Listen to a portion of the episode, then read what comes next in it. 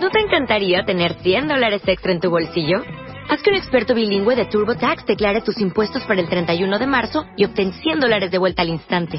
Porque no importa cuáles hayan sido tus logros del año pasado, TurboTax hace que cuenten. Obtén 100 dólares de vuelta y tus impuestos con 100% de precisión. Solo con Intuit TurboTax. Debes declarar para el 31 de marzo. Crédito solo aplicable al costo de la presentación federal con TurboTax Full Service. Oferta sujeta a cambios o cancelación en cualquier momento.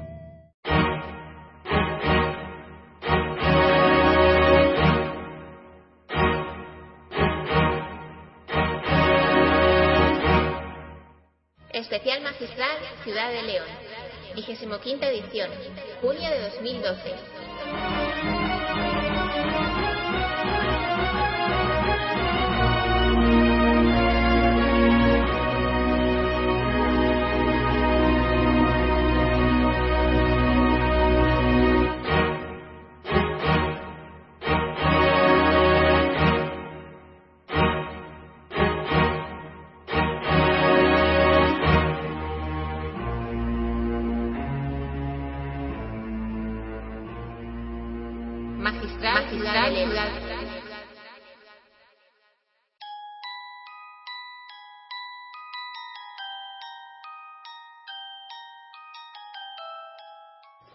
Buenas noches a todos. Hoy es miércoles 4 de julio de 2012 y como anunciamos la semana pasada, vamos a emitir nuestro primer programa del Magistral Ciudad de León. Antes de nada, queremos informaros de que los audios están tomados directamente de los escenarios del Magistral, es decir, no están grabados en estudio. No están grabados en estudio de radio, sino que son parte del documento vivo de lo que ocurrió en el Magistral.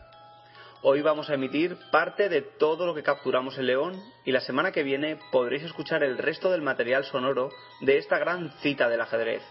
Sin más, le cedemos la palabra al árbitro internacional Joaquín Espejo.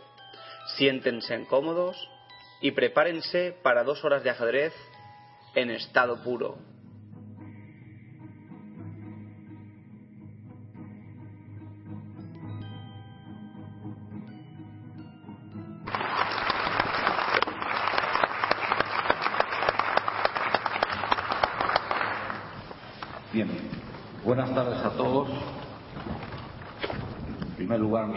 Agradecimiento un año más por estar aquí con todos vosotros, a la organización de este magistral de ajedrez Ciudad de León por la confianza que depositan en mis eh, Marcelino Sion y su equipo arbitral. Y a todos vosotros que todos los años nos acompañáis. Solamente recordaros que como el año pasado ya iniciamos, juegan solamente este año el más dos jugadores, jugaremos dos partidas cada día, hoy haremos una, vamos a empezar enseguida, calculamos que aproximadamente la sesión de juego durará dos horas, los jugadores tienen 45 minutos de tiempo principal y 15 segundos de tiempo añadido por cada jugada que efectúan sobre el tablero. Eh, jugaremos hoy la ronda 1 y 2, mañana sábado tercera y cuarta y el domingo será ya la quinta y sexta. Si hubiese empate a tres puntos pasaríamos a un mini match de partidas de cinco minutos.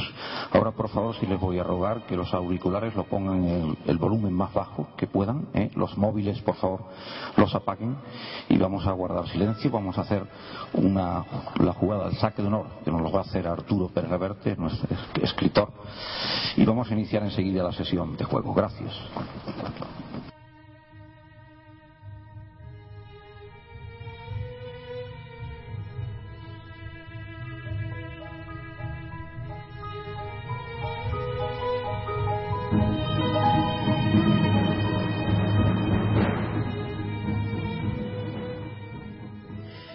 Y ahora es el momento de escuchar a Amador Rodríguez y a Miguel Illescas, que fueron los comentaristas de, par- de las partidas del magistral del Ciudad de León en directo. Aquí, en concreto, van a comentar la primera partida. Si tienen la oportunidad ustedes de acceder a sus ordenadores y tener conexión a la red, pueden seguir esa primera partida con los comentarios magistrales tanto de Miguel Illescas como de Amador Rodríguez, ambos grandes maestros. muchas, muchas opciones de tablas. O sea, vamos aquí intermedio, aquí. Va a sufrir, pero tiene muchas opciones de tablas. No sé si ganó algo como este aquí. Para que sufra un poco más. Y después torre por C5. Bueno. Sí. Un match, una partida parecida a Crandin y Kasparov en Londres, un final así parecido de, de Torres. ¿No te recuerdas?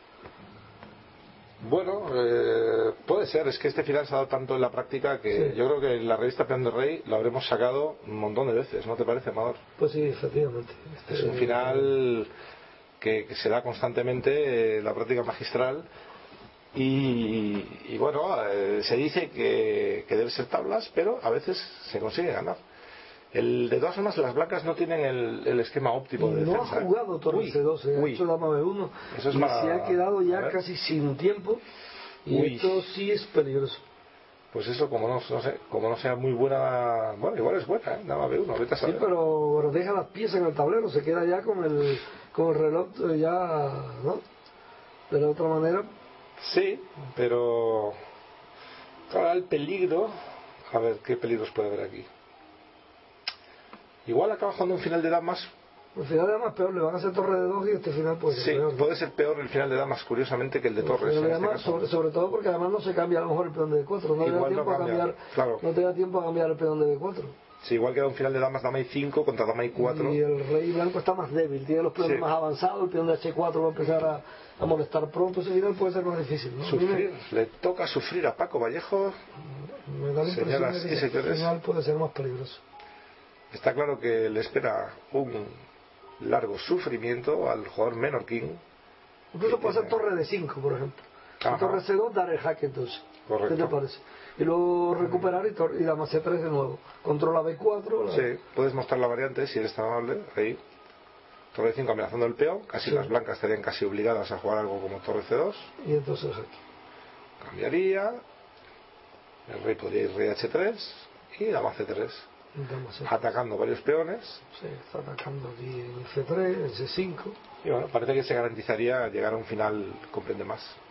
Comprende más y lo que dices tú, mm, con más con peones en el flanco de dama vivos. No, pero vivo en flanco dama y rey débil en el flanco rey. Y como Eh. todo el tiempo, además, es más difícil encontrar jugadas en final de torre que con las damas en el tablero. ¿eh? Claro. Porque con las damas va a haber muchas amenazas tácticas de, de cosas. aparte con el rey abierto, Sí. las damas es una mala noticia para, para Paco. Pues bien, ahí tenemos a este hombre por algo. Fue campeón del mundo, tiene mucho ajedrez. Veselin Topalov presionando con las piezas negras en la jornada inaugural de esta vigésimo quinta edición del Magistral de León. Como saben, vamos a tener tres días de ajedrez, desde hoy al domingo, dos partidas diarias, y bueno, visto lo visto, parece claro que va a haber bueno, una lucha interesante. ¿eh? Es muy interesante, indudablemente. Es, pro- es posible o es probable que, que domine Topalov, porque bueno, por algo Es favorito. Sí, Eh, por algo es favorito. No, no debemos cegarnos porque Marco sea español, obviamente, objetivamente Topalov es el favorito, claro, es un hombre que ha disputado tres encuentros por el campeonato del mundo. Si ya jugó torre de 5, por cierto, va, parece que va a buscar ese final de damas. El peligro de Paco que se está quedando, como decíamos, se está quedando casi sin tiempo al borde del minuto. Ya está siguiendo la variante que habíamos indicado. Mm. Ahora el rey debe moverse, las negras retrocederán a dama C3 con un doble ataque sobre los peones de F3 y C5. Previsiblemente las blancas defenderán el de F3, pero perderán entonces el de C5. Y bueno, no le da tiempo a hacer ninguna jugada intermedia de tipo B4 contra peón por peón C6 para tratar de eliminar los peones aquí. Es que B4 está el de para F3 blanca. débil, ¿no? El de F3 caería, ese es el Claro. problema. Ese es el problema. Dices claro. tú, bueno, juega rey H3. Y ahora rey H3 y ahora la dama regresará a C3. ¿Qué querías hacer aquí? dices? Quería hacer el B4 para después hacer C6 y, y, y dejar muerto el flanco dama, pero es que claro, la dama en C6 me va a tomar en, Claro. F3. Vas a quedar con dos peros Sí, y no, blanco, no, con 4 contra 2 aquí sería impensable. con dos peros de menos. Esto en, de torres, en dama, en cualquier Puedes mostrar quizá la variante, porque tú la ves en tu mente, pero el público necesita verla ahí. Sí, menos, aquí después de dama C3, sí, al menos no todo el público, pero aquel tipo de allí sí. Aquel no, no es capaz de seguirla. Sí, sí, aquel. sí. O sea, que el resto del público sí, por supuesto. para bueno la, para evitar que las negras queden con juego en ambos flancos pues las blancas jugarían B4 y entonces C6 pero aquí está el- la desgracia es el peón este que está débil cuando las negras andaban por C6 controlaban por B4 terminan perdiendo este Ajá. si el rey hubiera estado en G2 entonces sería fantástico porque un 3 con 4 contra 3 en el mismo flanco las probabilidades de tabla serían enormes, claro. Serían Bueno, ya no lo sé, enormes, serían más grandes. ¿eh? Más grandes, Sí, más- sí, mucho Pero casi- yo que- casi prefiero el final de Torres. No, en Torres, por supuesto, Torres, claro. O sea, eh, en el de Damas las probabilidades están bien, pero el de Torres serían más mayores. ¿eh? Y lo que ha pasado aquí, bueno, mira lo que ha pasado. Ha jugado Dama G1, con muy poco tiempo Paco Vallejo. Jugado Dama G1, dando el peón de F3 y el topalo ni se lo ha pensado. ¿eh? Al toque. Dama por F3 al toque. Puede haber comido también el de B. ¿O no? ¿Qué ha pasado aquí? ¿Así? Sí, todo- Bueno, eh, bueno, interesante idea, porque Paco ahora mantiene el peón, ahora lo quiere empujar. Ha jugado Dama C1. sí, pero es que, claro, es que la Bueno, dama-. Ya, pero el peón es muy fuerte, el peón blanco, ¿eh? Sí, pero ese peón lo va a proteger allí sin problema y el rey está muy débil, ¿no? No, a mí me parece interesante lo que ha hecho. Bueno, por poco tiempo, yo creo que con, un, con menos de un minuto en el reloj esto me parece un poco suicida. Bueno, pues claro es que no tenía opción, ¿no? Pues a mí no me, no me disgusta, ¿eh? Lo que ha hecho, no me disgusta, porque fuerza mucho. O sea, si, si es. Bueno, eh, de pronto el, el negro no puede jugar tranquilo, normal. O sea, si intenta el bloqueo con dama C6, Sí. las blancas juegan dama C3 y amenazan comer el peón de A5. Y bueno, no sé. Realmente sí, tiene dos peones de menos, pero si eres tan amable de poner la posición, los dos peones no tendrían tanto peso. Yo no sé si Topalov. Bueno, podría quizá haber jugado algo mejor, haber tomado. No hay un dama B1 aquí, no, puede haber ningún tema de mate con este rey aquí por el ver. C4. A ver este tipo de, Puede haber. de posición así. Puede haber, pero ya tienes, aquí que, cosas. ya tienes que dar el mate. Si juegas dama B5, el blanco puede jugar rey G2, por ejemplo, salir de ese Oh. pequeño lío. eh, Sí, C6 sería muy peligroso. Pero rey G2, y es que el blanco ha quedado con un peón pasado ahí, un gran peón, ¿eh? sí. Oye, fantástica la defensa de Paco, me parece muy ingenioso lo que ha hecho. Da un segundo peón en el flanco de rey, da ese peón, Bueno, vamos a ver, voy a pero tener otra conserva idea. el de dama. Bien, otra idea, me voy a... En vez de dama B5 voy a hacer G5. ¿Sabes que por primera vez en mucho rato vuelvo a ver esperanza para la posición de Paco? Eh, Hace rato que, G5. hace rato que le veía perdido o que pensé que iba a perder, pero de pronto recupero cierta esperanza G5. con esta jugada. Lo sé, Amador, sé que lo has hecho. Déjame, el ajedrez también hay que pensar.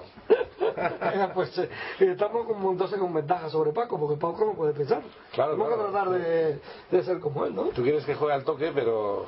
Es que, claro, No, pero dama de 5, no sé, me pongo ahí muy... Te abres mucho, no sé si... ¿Tú crees que realmente G5 tiene sentido? me abro mucho, bueno. Te abres mucho ahí cuidado, rey, no sé, ¿no? entrando, ¿no? Entrando por dónde. F5. F5, dama F6, no sé, no, no me creo nada. No te crees nada. No me creo nada, no. F4 a rey H4. No, no, todas estas películas No, hay ya mejor esperar a que comas ahí en A5. las vi en Hollywood un, hace un tiempo. contra sacrificio. ¿no? Bueno, mira cómo está pensando Topalov, ¿eh? Yo creo que no le ha gustado, no le ha gustado lo que ha pasado al jugador búlgaro. Por lo menos, ¿sabes qué ha conseguido Paco? Que tiene mérito, creo yo, es cambiar el curso que esto llevaba. Ya. Este era el río que iba al mar, y iba a morir al mar, y ya parecía inevitable, que, que- que estaba tomando un camino la cosa muy cómoda para Topalov. Paco cada vez con menos tiempo, entrando en un final malo, como un corderillo, y de pronto ha dicho, ¡eh! Vale que pierda, pero no voy a perder así. Voy a perder luchando. Y mira, han seguido dama C6, dama C3, y de pronto la cosa, repito, no es tan fácil. Bien, bien. Lo que pasa es que es verdad que puede haber algunas opciones de ataque, ¿no? Blancas y negras podrían jugar ahora, por ejemplo, dama H1. ¿Qué te parece esa jugada, Amador? ¿Ah? Dama H1, buscando el mate. Si C6, dama F1 jaque, rey H4 y F6 para dar mate en 2 o en 3. Dama H1, esto tiene mucho veneno, tiene que ir con cuidado Paco porque de pronto su rey se podía ver envuelto en una red de mate, ahí veis la posición que analiza Amador Rodríguez. Dame Pero, F5 joder. también interesante. ¿no? Ah, F5 interesante también, sí, pero Pensando más de F6. uno. Ya, pero F6 también, ¿eh? Bueno, pues dama F5, por ejemplo, vamos a verla. Dama D4. Quizá el dama D4 se pudiera salvar. Con dama F5, dama D4. Puede ser, ¿o no? En todo caso, dama H1 tiene muy mala leche y casi apostaría que es la que va a hacer Topalo, ¿eh? Porque mala leche le sobra al jugador búlgaro que Aquí tiene una jugada contra dama de 4 que se las trae, que es dama C2. Sí, la C2 sigue, sigue con ventaja el negro, sí. Molesta, ¿no? Porque estoy tocando en C6 y en H2. Esta jugada crea problemas, ¿sí? ¿Sabes qué pasa? Que contra dama H1, en realidad, en realidad, la posición blanca es muy difícil. Este es el problema, que dama H1 es un cañón Dama H1 es muy fuerte, pero la pregunta del millón es, ¿la verá o no la verá el jugador búlgaro? Tratando con un jugador que es bastante fuerte. Bueno, es un killer, pero pero bueno, las jugadas se las trae. Acabas de meter la dama ahí para bloquear Exacto, exacto. y ahora de pronto me dices que te tienes que ir de campo y playa Exacto. y dejar que el peón avance. Sí, sí, sí. Tiene, tiene guasa la cosa. ¿eh? Tiene indudablemente. Tienes que tener todo bien calculado porque, porque no es nada fácil. También el dama B5 entonces que yo propuse hace un rato, entonces servía. Ah, no, que tú regresabas a Regel. Tú nunca te dejabas dar jaque. Claro, dama B5 rige 2, sí, es la Ah. pequeña diferencia. Ah, que eso permite. Ya, ya, tú no te, tú viste, tú oliste el peligro, ¿eh? Bueno, no, Tú porque pateaste bien ese peligro. tengo el ordenador ayudándome. yo siempre quise dar ese jaque en F1, pero tú rápido hiciste hoy y me neutralizaste. Y yo por eso me olvidé del dama B5. No, el ordenador este es chiquitito y torpe, pero ciertas cosas todavía.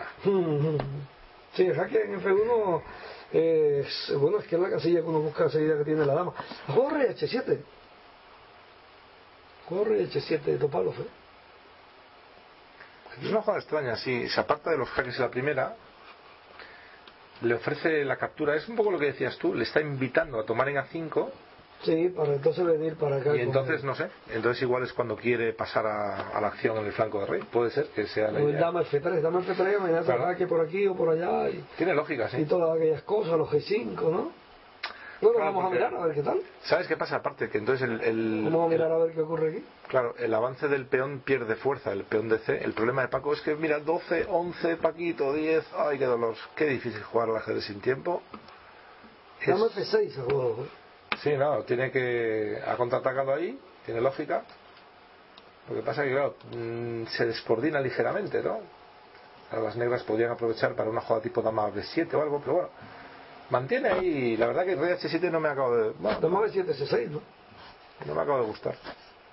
No me acaba de gustar el rey H7.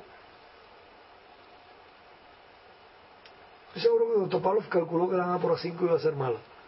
Y por eso le he dado la oportunidad de que le dejó el anzuelo allí, ¿no? La carnada ahí en A5, a ver si. Jugada anterior Sí, había sí, sido sí. dama C3 atacando ese peón. Le digo, bueno, pues cómete lo que. ¿eh? Pero bueno, le ha pagado con su moneda, ¿eh? Le ha contestado muy bien Paco, con dama F6, activando, buscando el juego activo en el flanco de rey, renunciando a los peones. Fíjense que se formas, mantiene. si, si regresa con el rey, Paco va a tener también que regresar con la dama. Pues no sé, si rey G8 si igual tiene ya. Sí, igual tienes tu razón. A lo mejor tiene un dama de 8 jaque. Podría ser. De 4. Mm, podría ser. Podría ser rey G8, dama jaque, rey G7 quizá. Para intentar liar. Para intentar liar al rival, ¿no? Pasa que luego habría un dama 1 jaque, que igual ganaría tiempos para la defensa, ¿verdad? Sí. Sí. Ha jugado Topalov. Si Bueno, ahora entran ahí rápido, no sé qué. G8. Sí, ha vuelto. Rey Ha G8 vuelto. y Paco supongo que jugará dama C3 o dará el jaque. Vamos a ver, porque Paco está pensando, se- el tiempo corre, el tiempo vuela. Ha dado el jaque. Sí, Han repetido, ¿eh? dos repeticiones. No sé, ¿por qué Topalo ha permitido esto? Esto le ha permitido a Paco ganar unos segundos. No sé si estaba más necesitado tiempo Topalov. Yo creo que Topalov también, a ver, está especulando mucho, ¿eh? Ha tenido mucho tiempo para afinar más. Creo que ha visto a Paco débil. Ha querido. Sí, la verdad que es raro que haya regresado a G7 porque H6, porque se ve que le iban a hacer dama G6, evidentemente, ¿no? Sí, Quizás le dio la oportunidad que hiciera dama de 6 para meterse en F3. Le, Ah. le encanta esa casilla, ¿no? Le ha dado Puede ser. oportunidad de equivocarse, ¿no? Sí, puede ser, pero Paco, la verdad que ha reaccionado bien. Yo creo que Topalov se ha dejado un poco llevar por el curso que, que la partida marcaba y no te digo que se haya confiado ni relajado, pero parecía como que iba a ganar solo, ¿no? Y de pronto Paco ha empezado a defenderse ahí con buenas jugadas Sí, ha hecho una defensa y la cosa se le está complicando ¿eh? al búlgaro. ¿eh? bien. Ha jugado muy, en mi opinión, demasiado especulativo, le ha faltado un poco de finura en algunos momentos, de aunque bueno, la partida sigue ahí, ¿eh? igual todavía gana, pero me da la impresión ahora que le, que le va a costar ganar, ¿eh? porque el, el juego de Paco es bastante fácil ahora de pronto. La defensa de Paco es muy fácil, o, o jaque continuo o el peón C. Aquí va a tener que regresar el Reg 8 y jugar el Reg 7 Ya, lo que y pasa- ah, debilitarse jugar con Rey C6 o alguna cosa así. Ya, pero perdóname, cuando re- rey G7, si te da juego dama de 4 jaque, ¿dónde vas a meter el rey? Va a hacer F6. Ah, hacer F6. Ah, A ver, sí. Es que no, bueno, que ya, Ya. ya no hay otra alternativa. Pero Están los jaques es- y los jaques. no es agradable, ¿eh? No es agradable. No es agradable, obviamente. Y aquí una alternativa es dama C7. Para volver luego rey G8 y que no haya el jaque. Pero dama C7 y luego te hace C6. ¿Tú crees que te va a jugar C6? ¿Por qué no? No estoy C6, seguro. porque acuérdate que de aquí no te va a poder ir este perpetuo, dame F7, dame F8. Si vienes a rey G5, te dan mate en F4. Entonces después de C6, dama C3, ya te dejo la dama sin maniobra. Puede ser. Puede ser. Ya luego a ver cómo voy a ganar. Bueno, como único que retroceda con rey Mira, E7 mira, mira lo que ha pasado. y vaya con el... Mm, Se ha comido el peón, juega 40 y... Ah, porque ha controlado la casilla C5, eso sí. La casilla F8, eso sí. Porque... C6. Bueno, juega... Claro. Y pero Paco ha tomado el peón, perdóname, pero ahora están igualados. ¿Por qué está peor el blanco? Puedo preguntar, modestamente. ¿Por qué está peor el blanco? Porque se llama Vallejo y el otro se llama Topalov. Pues le cambiamos el apellido, le llamamos Vallejo y ya está igualado. Estoy a tablas, amigo. Sí. Se le escapó la ventaja a Topalov. Muy buena noticia para Paco porque va a salvar una partida Excelente. que pintaba pintaba por momentos muy mal. Parece que ofrece tablas y ahí está el empate. Muy bien. Tablas. Muy bien, excelente. Buena defensa de Paco y bueno, el match muy emocionante. Ha sido una partida que, para resumir, ha empezado muy bien para los intereses del jugador español. Parecía que había logrado una ligera ventaja. El búlgaro ha contestado maravillosamente bien. En la fase táctica ha empezado a dominar Topalov, pero por fin no afinó y una excelente defensa de Paco ha salvado el medio punto.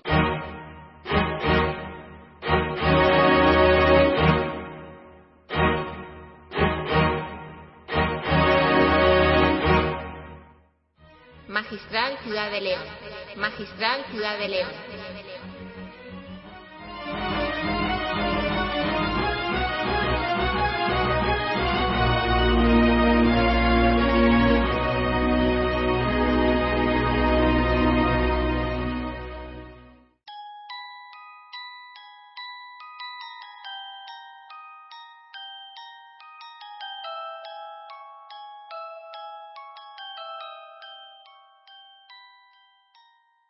Una de las personas que suele acudir siempre a este magistral Ciudad de León no es otra que el gran maestro español Jesús de la Villa. Jesús de la Villa estuvo comentando con nosotros una teoría, su teoría, sobre el empleo del tiempo y sobre la teoría de las jugadas. Creo que León también ofrece algo más que solamente las partidas de magistral y es la charla, como siempre, agradable entre ajedrecistas. Escuchemos a Jesús de la Villa. Automática es cuando te sabes la jugada teórica y estás seguro, no cuando me parece que era esta, no, no, no, cuando te la sabes y estás seguro. Cuando tienes un final, que tu técnica ya es, digamos, está muy por encima de esa posición y ya lo sabes ganar sin pensar, y cuando hay una recaptura o un jaque o así, pero que tú sabes que no hay complicación en la posición, porque eso bueno, un jugador de experiencia sabe, te hacen torre por torre, y hay veces que sabes que tienes que retomar, otras veces, como esta, sabes que vamos, aquí sabes que no es única, porque si hay cinco capturas, ¿cómo va a ser la única a comer? Esta decisión automática. Y esas decisiones en una partida puedes tener entre 10 y 20, porque ten en cuenta que en la apertura pueden ser 10 jugadas perfectamente, o 15. Puedes tener entre 10 y 20. Luego, si cumples, si cumples, entonces has gastado, vamos a poner que gastas el máximo en esas, si has tenido 15, 15 por 15, ¿eso cuánto es? Eh, 225. Es decir, has gastado 4 minutos. No ha llegado. 4 minutos solo has gastado, ¿eh? Vale. Segundo caso, la decisión intuitiva. Que es, claro, tiene todos los factores. Puede haber un poquito de táctica, suele haber un poquito de táctica, pero un poquito, claro. Eh, pues hay el concepto, el tal, pero bueno, la decides intuitivamente y puedes pensar hasta 3 minutos. Hasta 3 minutos. ¿Pero en qué ritmo de juego estás hablando? El el el lento, claro. En este tienes que acelerarlo, lógicamente. En este, ¿qué tendrías que hacer? Pues las automáticas tienes que procurar hacerlas en 5 segundos. Y eso pues tienes que ser más rápido de mano. Además, además aquí no tienes que apuntar, ¿no? Bueno, claro, te ahorras que apuntar son 10 segundos, ¿eh? Bueno, en el caso de las clásicas teníamos el primer caso que son las automáticas, luego las hasta intuitivas. 15 segundos. Las intuitivas hasta 3 minutos y las críticas o decisivas o, o profundas, como las quieras llamar, en las cuales hay mucha táctica, es compleja, la intuición te ayuda pero no te dista la jugada y puedes pensar como máximo hasta 15 minutos. Eso es lo que enseñas a tus alumnos, para que aprendan a manejar el control del tiempo. Y, eso ¿Y lo has estudiado o, o lo has sacado así? Bueno, pues he ido mirando, he ido mirando un poco, decir, bueno, a ver, si, si pongo que puedes pensar hasta 25 minutos, ¿qué pasa? Pues que no, he ido sumando tres decisiones por 25, tal, pues no, pues Entonces, que das tres críticas por partida, más o menos. No, si eres tan listo que alguna crítica la puedes hacer en 5 minutos o en 6, puedes llegar a tener 5 o 6 críticas. Y si te gastas todo el tiempo, pues vas a tener un par por partidas, que no vas a tener más. Entonces ahí, pero más de 15 minutos nunca. Más de 15 minutos solo en, en decisión desesperada. Es decir, ya estoy perdido, eh, entonces no encuentro la defensa, da igual que gaste 15, que 20, que 30, hasta que encuentre, ¿no? Si no, más de 15 minutos nunca. Si llevas 15 minutos pensando y no has encontrado la jugada, debes decir, vale, 15 minutos. Ahora esta decisión pasa a ser intuitiva. Es decir, me doy 3 minutos más, pero la voy a tomar en otras bases. ¿Y tú lo aplicas en tus partidas, este método? Si lo aplicara sería campeón del mundo, pero esto es para los jóvenes. Pues sí, lo intento aplicar. Lo intento aplicar, pero claro, estas cosas las vas viendo con la experiencia y tal, y ya un poco tarde. ¿Y tus chavales lo hacen? Bueno, más o menos eh, lo intentan ¿eh? durante unas partidas y luego cuando pierden dicen, ah, este peto es una mierda y me vuelven a matar. Sí, algunos me hacen caso y más o menos lo intentan. Y da resultado, ¿eh? se nota una mejora de resultados rápida.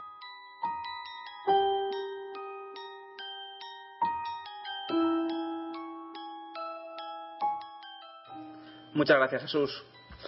Bueno, ahora tenemos la jugosérrima primera rueda de prensa de la primera jornada y aquí tanto Vallejo como Topalov, moderados por Leoncho García, nos comentarán cuáles son sus impresiones de estas dos primeras partidas, que no olvidemos acabaron en, uno y medio a medio a favor de Paco Vallejo. Buenas tardes a todos. Eh, damos comienzo a la conferencia de prensa. Bueno, ante todo, creo expresar el sentimiento de todos los espectadores y también de los aficionados que han seguido las partidas por internet. Sí, felicito a los dos jugadores por un espectáculo realmente trepidante a lo largo de toda la tarde. De haceros preguntas, digamos, más detalladas, eh, tengo que pediros algo especial los tres días, no solo hoy, y es que voy a haceros una primera pregunta en la que los pido que hagáis un resumen de la jornada, contestando a las dos lo que ha pasado en las dos partidas en la misma respuesta y mirando a esa cámara, porque eso es para emitirlo el lunes en un programa especial que va a ser un resumen de todo el torneo. Entonces, eh, bueno, da la impresión de que tu objetivo de, ganar por fin a uno de los grandes en este torneo, de momento, va bien encaminado. Bueno, eh, quiero decirte, hombre, está claro que un y medio medio es un muy buen resultado y más como han ido las partidas, porque en la primera partida no he tenido ninguna opción de ganar y en la segunda ha podido pasar cualquier cosa. Entonces, bueno, es un buen resultado, pero quedan otros dos días como este en que va a haber partidas de nuevo, espero que espectaculares y puede pasar cualquier cosa, desde luego. No hace falta que que le diga a nadie que de Topalov puede ganarme tranquilamente y va a ser dos días difíciles y bueno, yo voy a intentar seguir jugando lo mejor que pueda y ya está, no, no, no pienso más allá que eso, la verdad.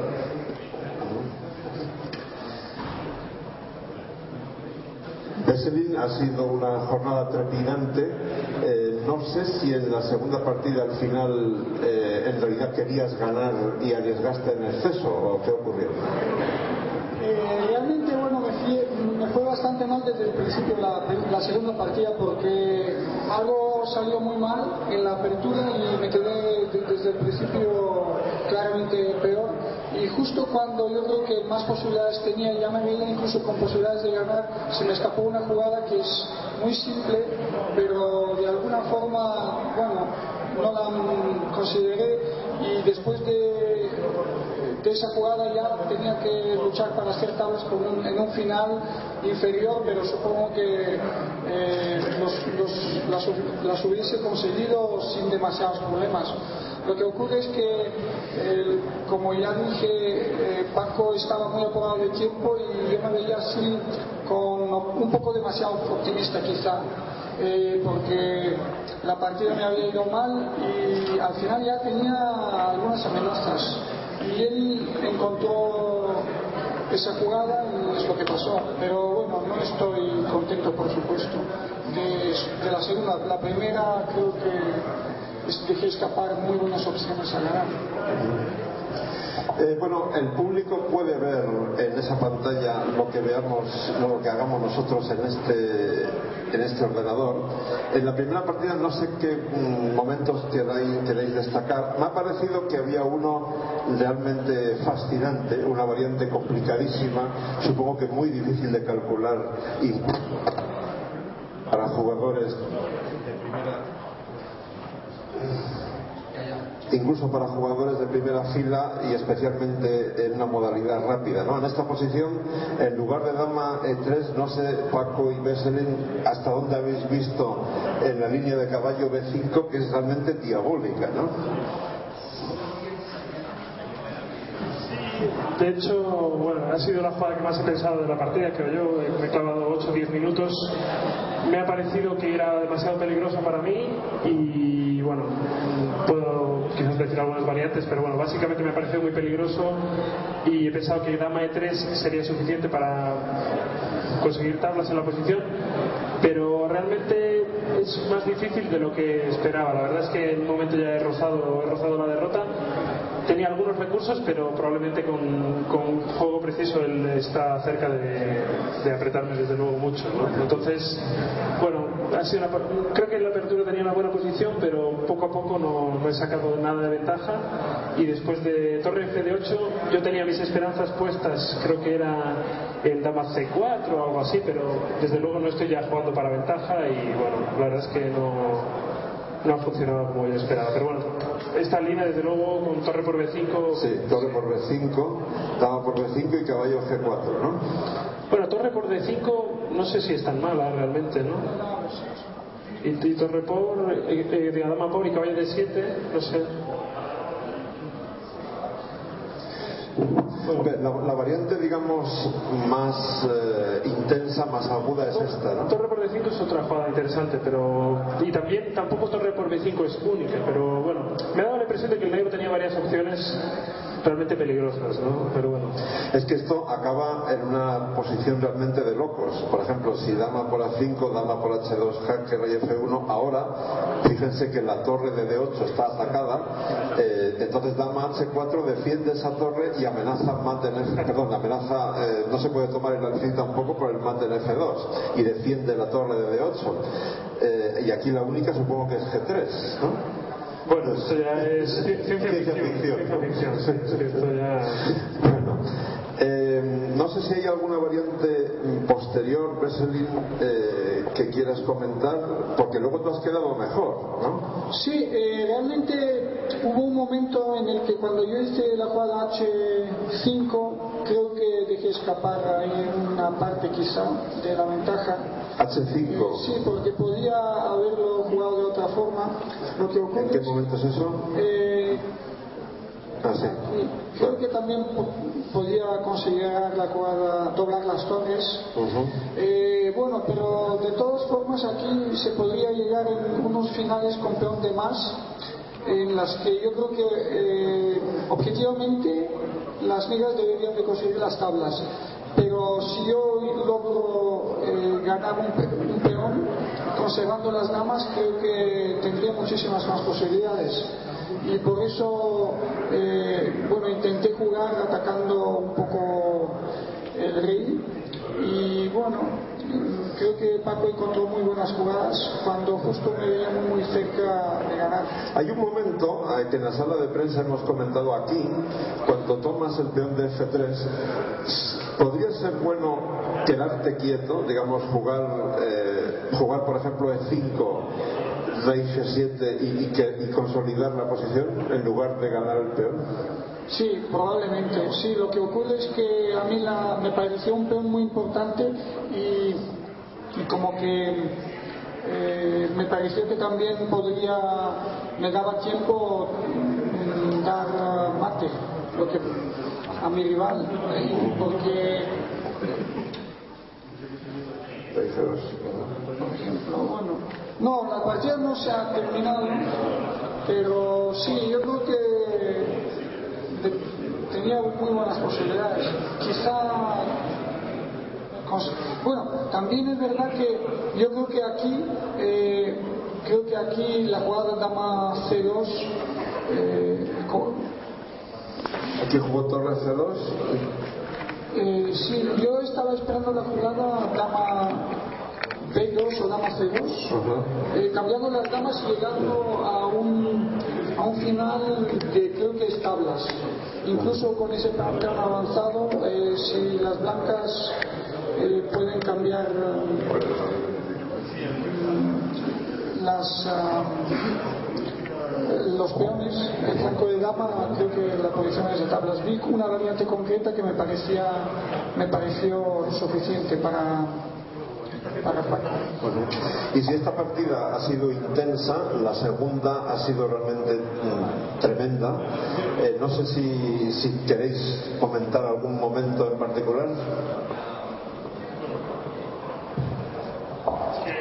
una partida de no sé cuántos, 50 jugadas o algo así, donde desde la jugada 15 o 16 o algo, pues la táctica empieza a funcionar pues claro, es fácil que hayamos cometido errores o que hayamos tenido muchas posibilidades diferentes, pero bueno, creo que no nos hemos equivocado demasiado quizás, no sé, pero bueno, está claro que es una partida muy difícil, incluso a un ritmo más largo, incluso jugando a, a, dos horas por jugador sería una partida muy complicada, entonces bueno, pues si a eso le añades que teníamos menos de una hora por jugador, pues está claro que bueno, yo por lo menos estoy razonable razonablemente contento de mi juego porque sé que es una posición muy difícil y probablemente donde la máquina te gana con los dos colores, es decir, te gana con blancas y te gana con negras, la misma posición. yo creo que es una partida muy recomendable para que los aficionados la miren en casa luego tranquilos, ¿no? porque hay muchos momentos con complicaciones tácticas tremendas. Por ejemplo, aquí, cuando tú optas por, por alfil por F3, también es espectacular torre por F3. Sí, la he visto también en la partida, lo que pasa es que, bueno, tengo 30, 40 segundos, tengo que decidir. He visto que alfil por F3 era bastante segura dentro de dentro de todo, que tenía un peón de más y probablemente pues estaría un poquito mejor. Y me pareció que tal y como estaban los tiempos era razonable jugar, bueno, que quizás pensaba que ya había pasado mi mejor momento en la partida, creo que antes debo tener posibilidades mejores Especialmente no he quedado contento quizás con Dama por A4. Creo que es demasiado optimista y creo que en la práctica, aunque quizás esté mejor, pero desde luego la posición se agudiza muchísimo. Creo que quizás una jugada como Dama de 2 o Dama, o Dama, esta posición. Sí, o Dama de 2 o Dama C5 algo así, más sólido. Creo que las reglas deben estar mejor y con una, y con una posición bastante cómoda. Después de Dama por A4 es una auténtica locura ya. Entonces, bueno. Y luego, Besselin, supongo que el momento más crítico de la partida es aquí eh, una pregunta, digamos, eh, para que aprendamos de tu sabiduría técnica. En este momento, si, si optas por cambiar las damas, con dama por E7 torre por E7 B6, ¿este final se puede empatar o es difícil? Hombre, obviamente eh, yo creo que las blancas deberían de alguna forma poder hacer tablas. Lo que ocurre es que, claro, eh, es una ventaja no solo material, sino también psicológica porque eh, las negras, bueno, están intentando jugando gratis, jugando a gratis, pero yo creo que con un juego preciso, creo que, por ejemplo, cambiando aquí mm, cambiando aquí eh, los peones, eh, debería tener muchas opciones, incluso cortando, por ejemplo, así la, torre o, intentando colocar mi torre en la segunda fila cortando el rey. Creo que objetivamente debería la posición de ser más cerca de las tablas. Sin embargo, claro, eh, hay que hacerlas. ¿Estás de acuerdo? Sí, yo también creo que objetivamente debe ser tablas. Está claro que bueno, las negras solo tienen creo que un plan peligroso que es intentar traer el rey a toda velocidad. F7, E6, si consigo pues llevar el rey al centro, la posición ya se torna con, con buenas chances para intentar algo. Pero objetivamente yo creo que debe ser tablas. Lo que pasa es que bueno, claro, como dice él, las negras juegan prácticamente gratis y claro, es una situación agradable jugar un minuto cada uno con un peón de ventaja es agradable, pero desde luego, claro, eh, yo creo que debe ser tablas y es el resultado más probable en esta posición. Bueno, estamos en la vigésimo quinta edición de un torneo que no ha fallado nunca, que se ha, celebrado durante 25 años consecutivos y los dos habéis venido a León con frecuencia. Os voy a pedir eh, que nos recordéis vuestros momentos, digamos, más intensos o más inolvidables a lo largo de, estos, de vuestras apariciones en el torneo de León. Bueno, en mi caso, la verdad es que mi impresión es, bueno, espero que esta vez no sea el caso, pero que con cada vez estoy jugando peor, porque la primera vez que vine, bueno, tenía 18 años, eh, fue mi primera partida con un campeón del mundial, eh, incluso empaté el mismo, hice el mismo resultado que Karpov y bueno, para mí yo creo que fue un buen resultado y buena experiencia. Luego la siguiente vez fue la única vez que hasta he ganado ese certamen.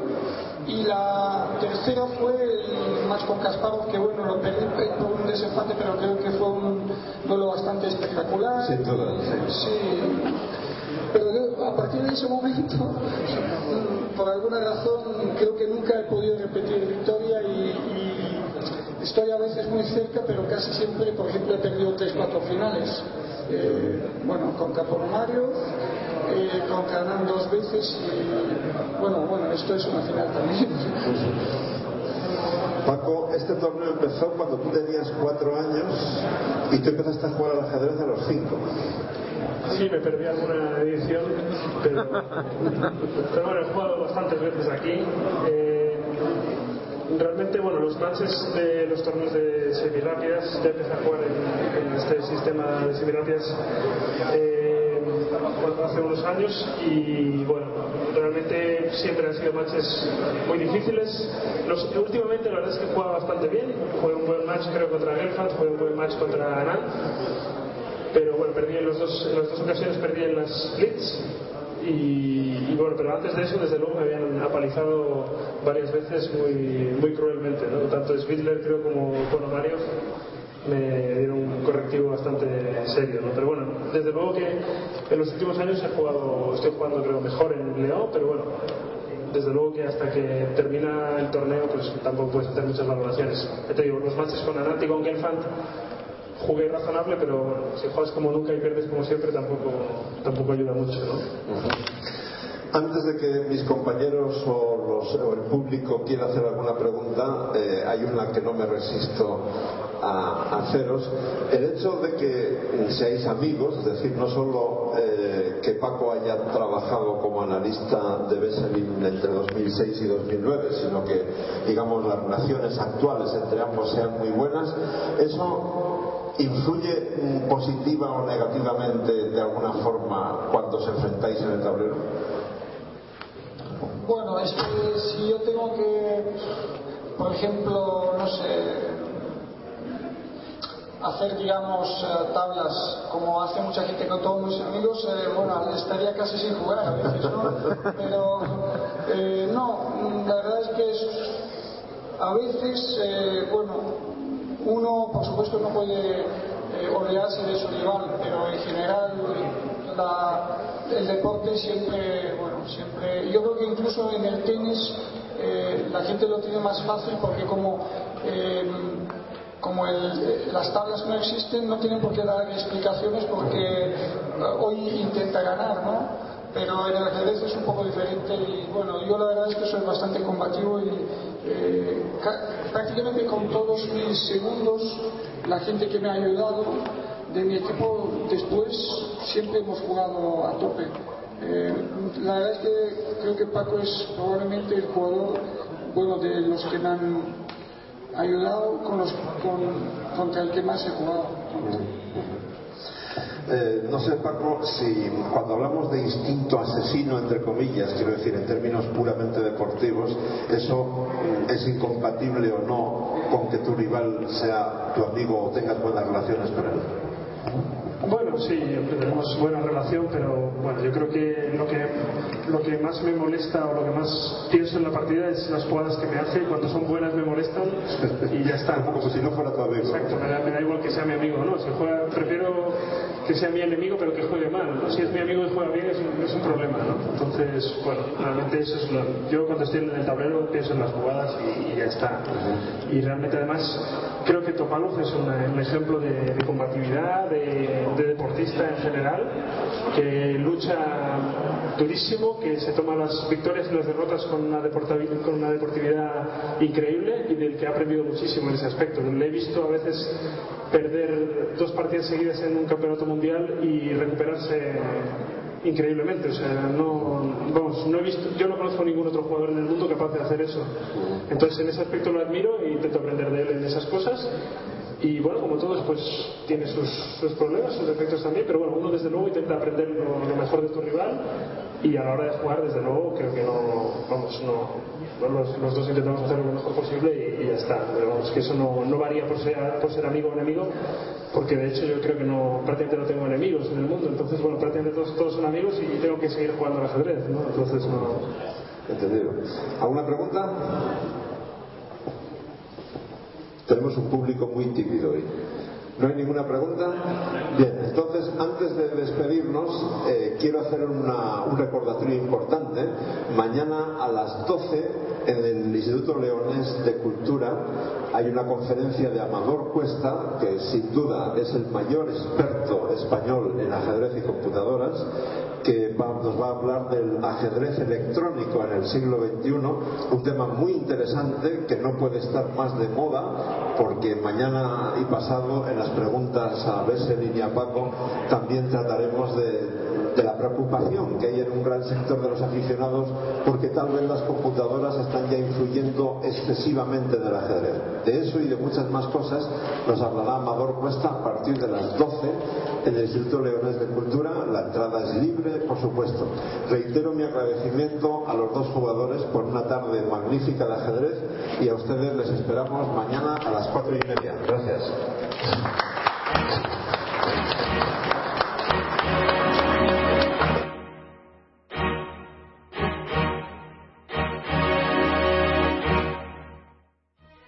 Magistral Ciudad de León. Magistral Ciudad de León.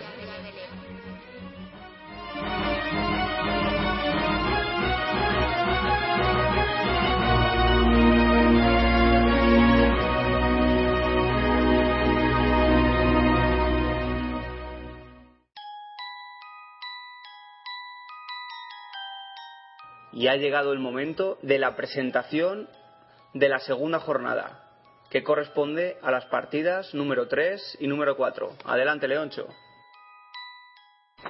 Buenas tardes a todos, especialmente a Inquietín, a quien veo ya cumpliendo su papel como es debido. Bienvenidos a esta segunda jornada de un duelo realmente apasionante en la vigésimo quinta edición del Magistral Ciudad de León.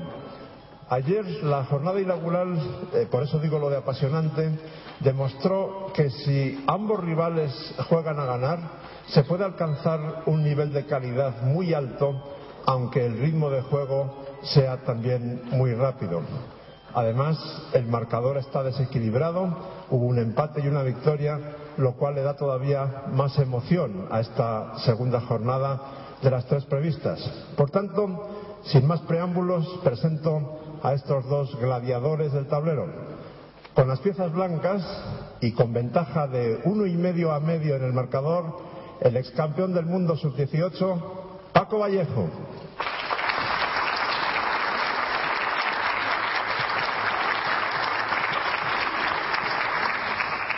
Y con las piezas negras, tras haber demostrado a lo largo de su carrera muchas veces que es capaz de remontar marcadores adversos en 24 horas, el ex campeón del mundo absoluto, Veselin Topalov.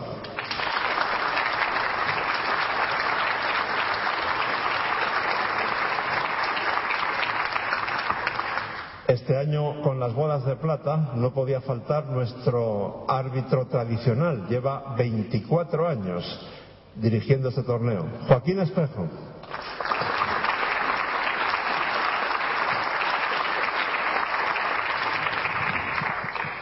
Tengo especial interés en que lo que voy a decir ahora no suene protocolario. Generalmente en todo tipo de competición deportiva se suele hacer una mención a los patrocinadores que evidentemente son esenciales porque son los que ponen los medios económicos o técnicos. En este caso creo que la mención es especialmente justa y necesaria porque durante estos 25 años los patrocinadores del Ciudad de León han sido casi siempre los mismos, lo cual indica una fidelidad tremenda. Hablo tanto de patrocinadores públicos como de empresas privadas. Y hoy vamos a mm, recibir aquí a uno de ellos para hacer el saque de honor pero si les parece bien, les propongo que al aplaudirle a él, aplaudamos a todos los que han estado apoyando este torneo desde hace 25 años. Es el diputado de Deportes y Juventud, Emilio Orejas.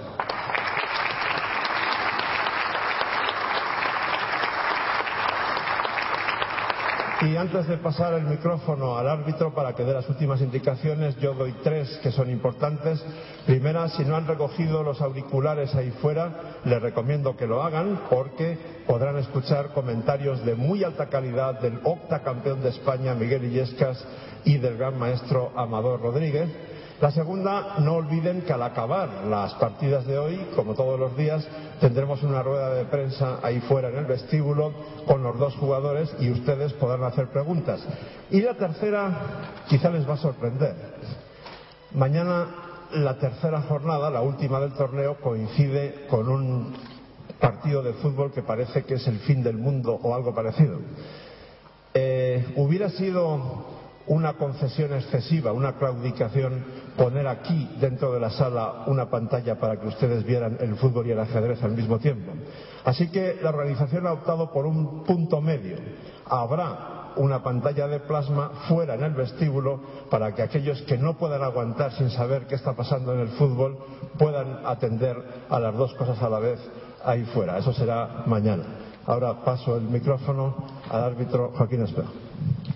Buenas tardes, gracias Leoncho. Bueno, vamos a disputar ya hoy la segunda jornada. Ayer disputamos la ronda primera y segunda, hoy disputaremos la ronda tercera y cuarta. Ahora vamos a comenzar esta tercera. Aproximadamente la sesión de juego tendrá una duración de unas dos horas. Tendremos unos diez minutos de descanso y a continuación jugaremos esta cuarta jornada mm, hoy, el día de hoy. Ya sabéis que el tiempo principal que disponen los jugadores son de 45 minutos de tiempo principal y 15 segundos por cada jugada que efectúan sobre el tablero. Es muy importante que los auriculares que tenéis lo pongáis eh, lo más bajo posible. ¿eh? Los móviles los apaguéis, por favor. Y guardéis silencio. Ayer hubo algún pequeño disturbio en un momento dado. Eh, es, necesario mantener la concentración de los jugadores y, por favor, guardad silencio. Muchas gracias a todos y vamos a iniciar ya la partida. Y ahora volvemos otra vez de nuevo a conversar con el sabio Jesús de la Villa. Esperemos que disfrutéis de esta conversación en la que el sabio de la Villa habla de todo un poco, aparte también del recientemente disputado Campeonato del Mundo de Ajedrez.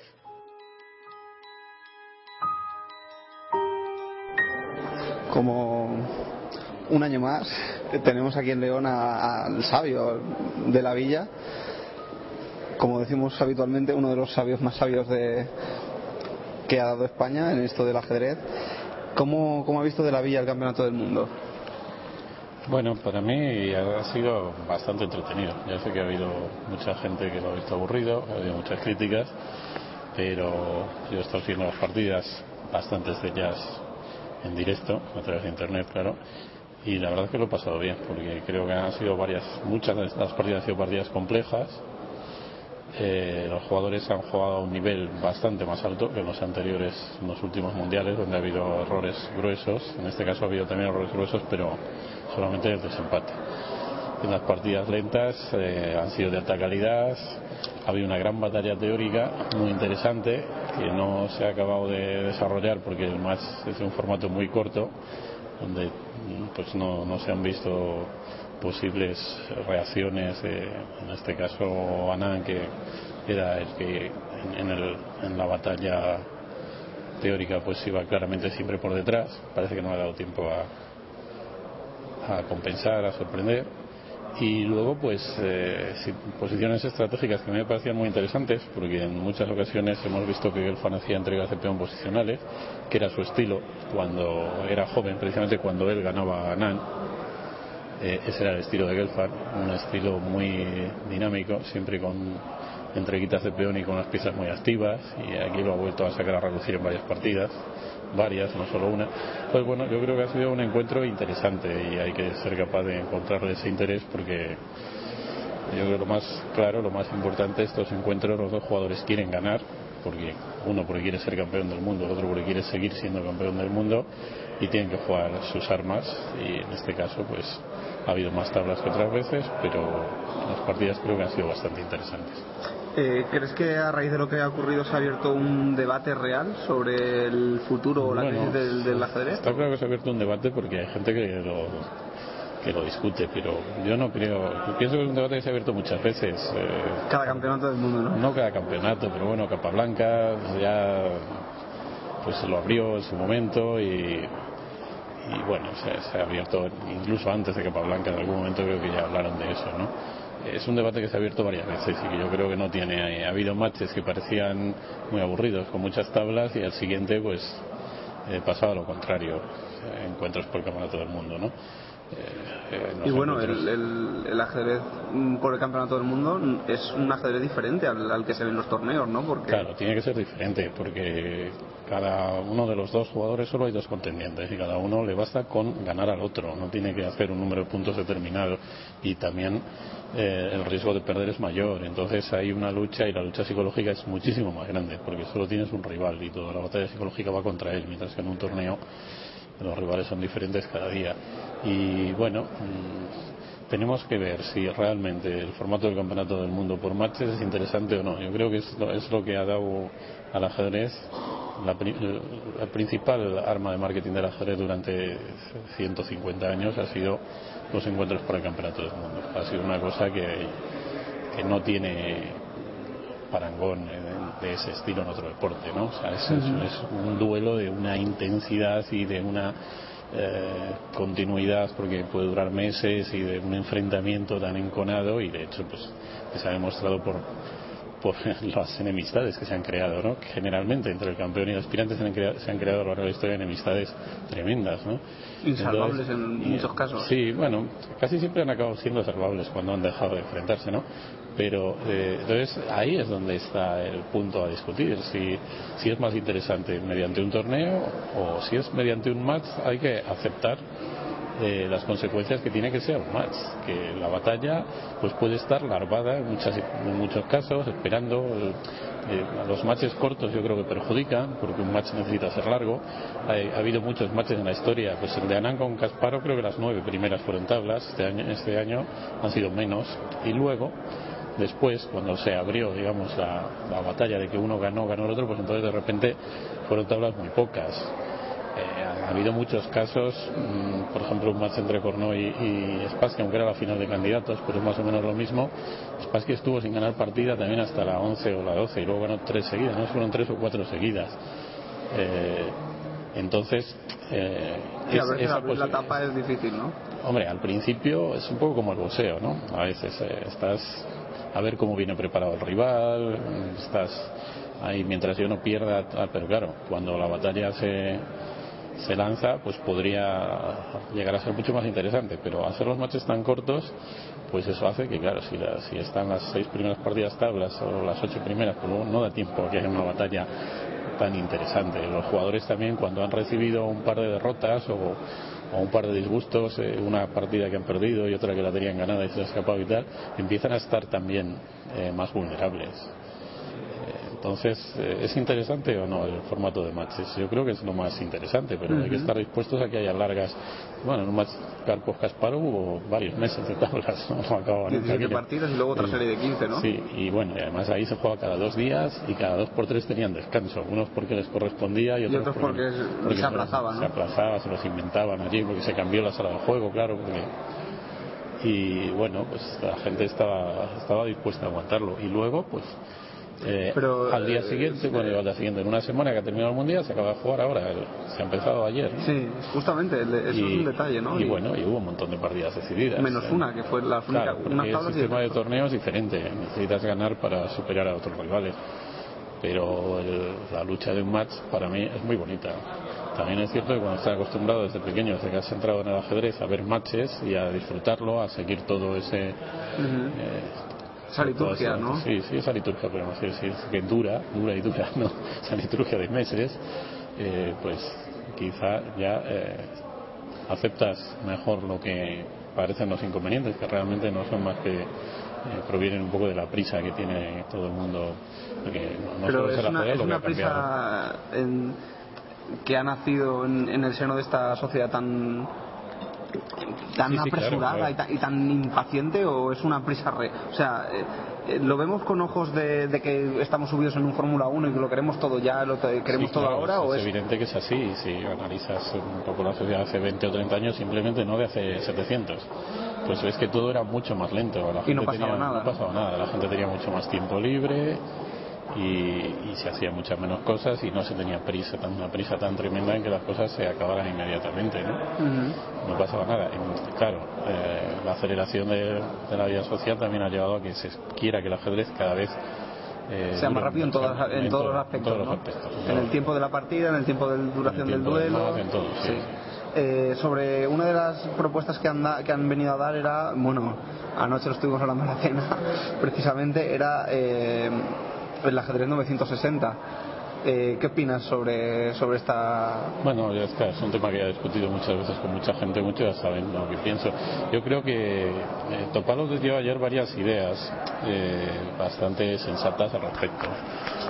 Que yo he hablado también con mucha gente. Es difícil que eso tenga éxito porque a la gente le gusta conocer algo.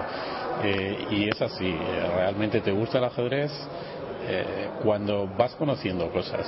Cuando no tienes ni idea, te gustan menos. Entonces, que te quiten de repente todos los conocimientos, porque no son los conocimientos teóricos solo los que desaparecen, también la comprensión de estructuras, de situaciones típicas, que es lo que hace, eh, digamos, más disfrutar del ajedrez es que determinadas situaciones que se producen ya las vas reconociendo como Las modelo, tratar, ¿no? parecidas a otras que has visto antes.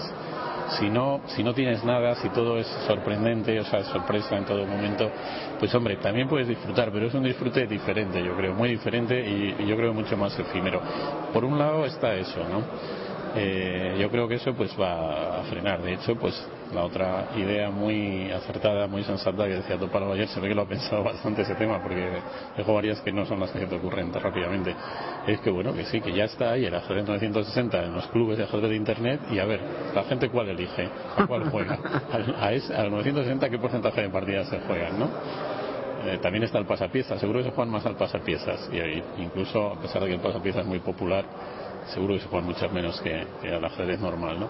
Entonces, eso por un lado, ¿no? Luego, por otro lado, la idea que yo suelo plantear muy provocativa, aparte de que estas de Topalos también las he comentado algunas veces, pero yo suelo una idea muy provocativa. La gente siempre me dice que no al principio, pero ayer, tanto Topalos como Topalos nota claramente, pero Paco, por ejemplo, decía que no, pero luego la discusión siguió por otros derroteros y solo sacó Ay. argumentos en su propia contra, ¿no? Sí, cuando Eh, yo digo que contando, ¿no? 960 posiciones son pocas. La gente dice, "Ah, son muchísimas. Pues son pocas, porque los grandes maestros los que juegan los campeonatos han estudiado muchísimas más, no ya posiciones, sino variantes enteras, muchísimas más de 960, muchos miles.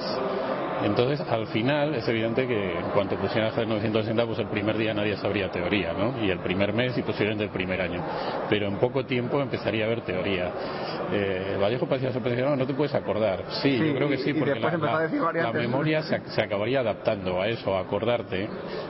Ahora, ¿cómo es que te acuerdas del comienzo de miles de variantes? de miles, de, de muchos. Incluso miles. cualquier Pues aficionado, ¿no? Puede decir el, el nombre de las, de las variantes, Sí, aunque no sepa seguirlas. Y el nombre te ayuda a recordarlas, por ejemplo. La Eso memoria se- eso lo dijo también Toparo. Dice, yo voy a jugar, ¿qué voy a jugar? La memoria se especializa, no mira, yo por ejemplo veía jugar al dominó, yo no sé jugar muy bien al dominó, ¿no? Pero claro, para el ajedrez, yo jugaba en un club de ajedrez que jugaban también al dominó, claro, ellos, los jugadores de dominó que juegan un poco al ajedrez, estaban sorprendidos de mi memoria, que me acordaba de todas mis partidas y demás. Sin embargo, ellos al toque se acordaban de las fichas que habían salido y las que no. Yo jugaba con ellos y no me acordaba, ¿no?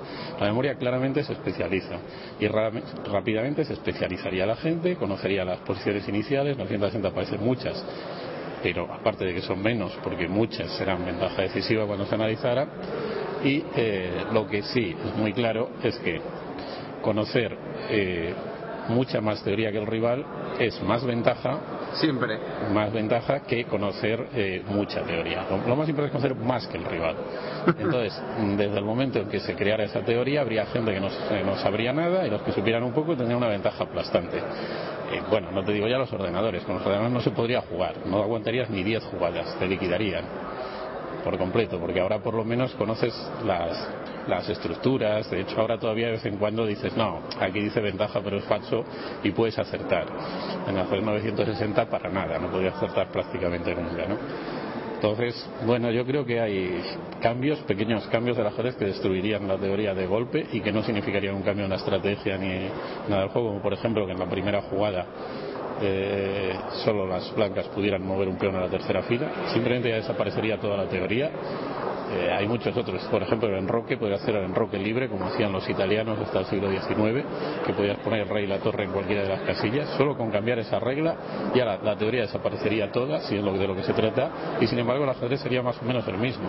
Entonces, ¿qué necesidad hay de destruirlo todo? Es como un salto en el vacío a una cosa que, bueno, no va a suceder, pero que yo pronosticaría que si sucediera haría un daño al ajedrez tremendo, vamos. ¿Y, y para qué? ¿Ese salto para qué? Por una No, pero hipótesis. quizá podemos admitir que, el- que las tablas es un resultado más y que es simplemente del Bueno, ajedrez y que, y que, el y que los duelos de los lo- duelos por campeonato del mundo son duelos por campeonato del mundo y, y tienen su estrategia definida y distinta, ¿no? Y yo siempre lo he visto de esta forma, ¿no? Las tablas que molestan son las tablas en que no hay lucha. Eh, entonces, unas tablas que realmente no es una partida, sino es un, un resultado preacordado, o aunque no sea preacordado, pero bueno, que se acuerda muy pronto, que los dos empiezan con respeto, con miedo, y no juegan 15. Vale, pues esas no son partidas de ajedrez, y eso sí es algo que hace cierto daño al ajedrez, ¿no? Pero las tablas jugadas pues es, es la naturaleza del ajedrez una partida correcta es tablas todos lo sabemos. Es igual de bonito que los dos luchen por la victoria a que uno luche por la victoria y el otro por las tablas que es la posición la que determina esa lucha. Cuando los dos luchan por la victoria eh, de forma como pasó ayer por ejemplo en la partida la segunda partida de Topalo eh, de forma poco realista pues tampoco es bonito. O sea el que está peor lucha por la victoria Bueno, y claro y pierde en tres jugadas pues vaya tontería no eso tampoco es, es, es ajedrez bonito. Generalmente hay un porcentaje de partidas de ajedrez que uno lucha por la victoria y el otro por las tablas. Y la satisfacción al final es, similar. Si consigues tablas desde una posición inferior que, si ganas una, una posición superior. Eh, claro, realmente la mayor satisfacción en el ajedrez es eh, ganar una posición totalmente perdida, pero como pasa en todos los deportes, en el fútbol los hinchas lo que quieren es que su equipo gane, si es posible de forma injusta y en el último minuto mejor, ¿no?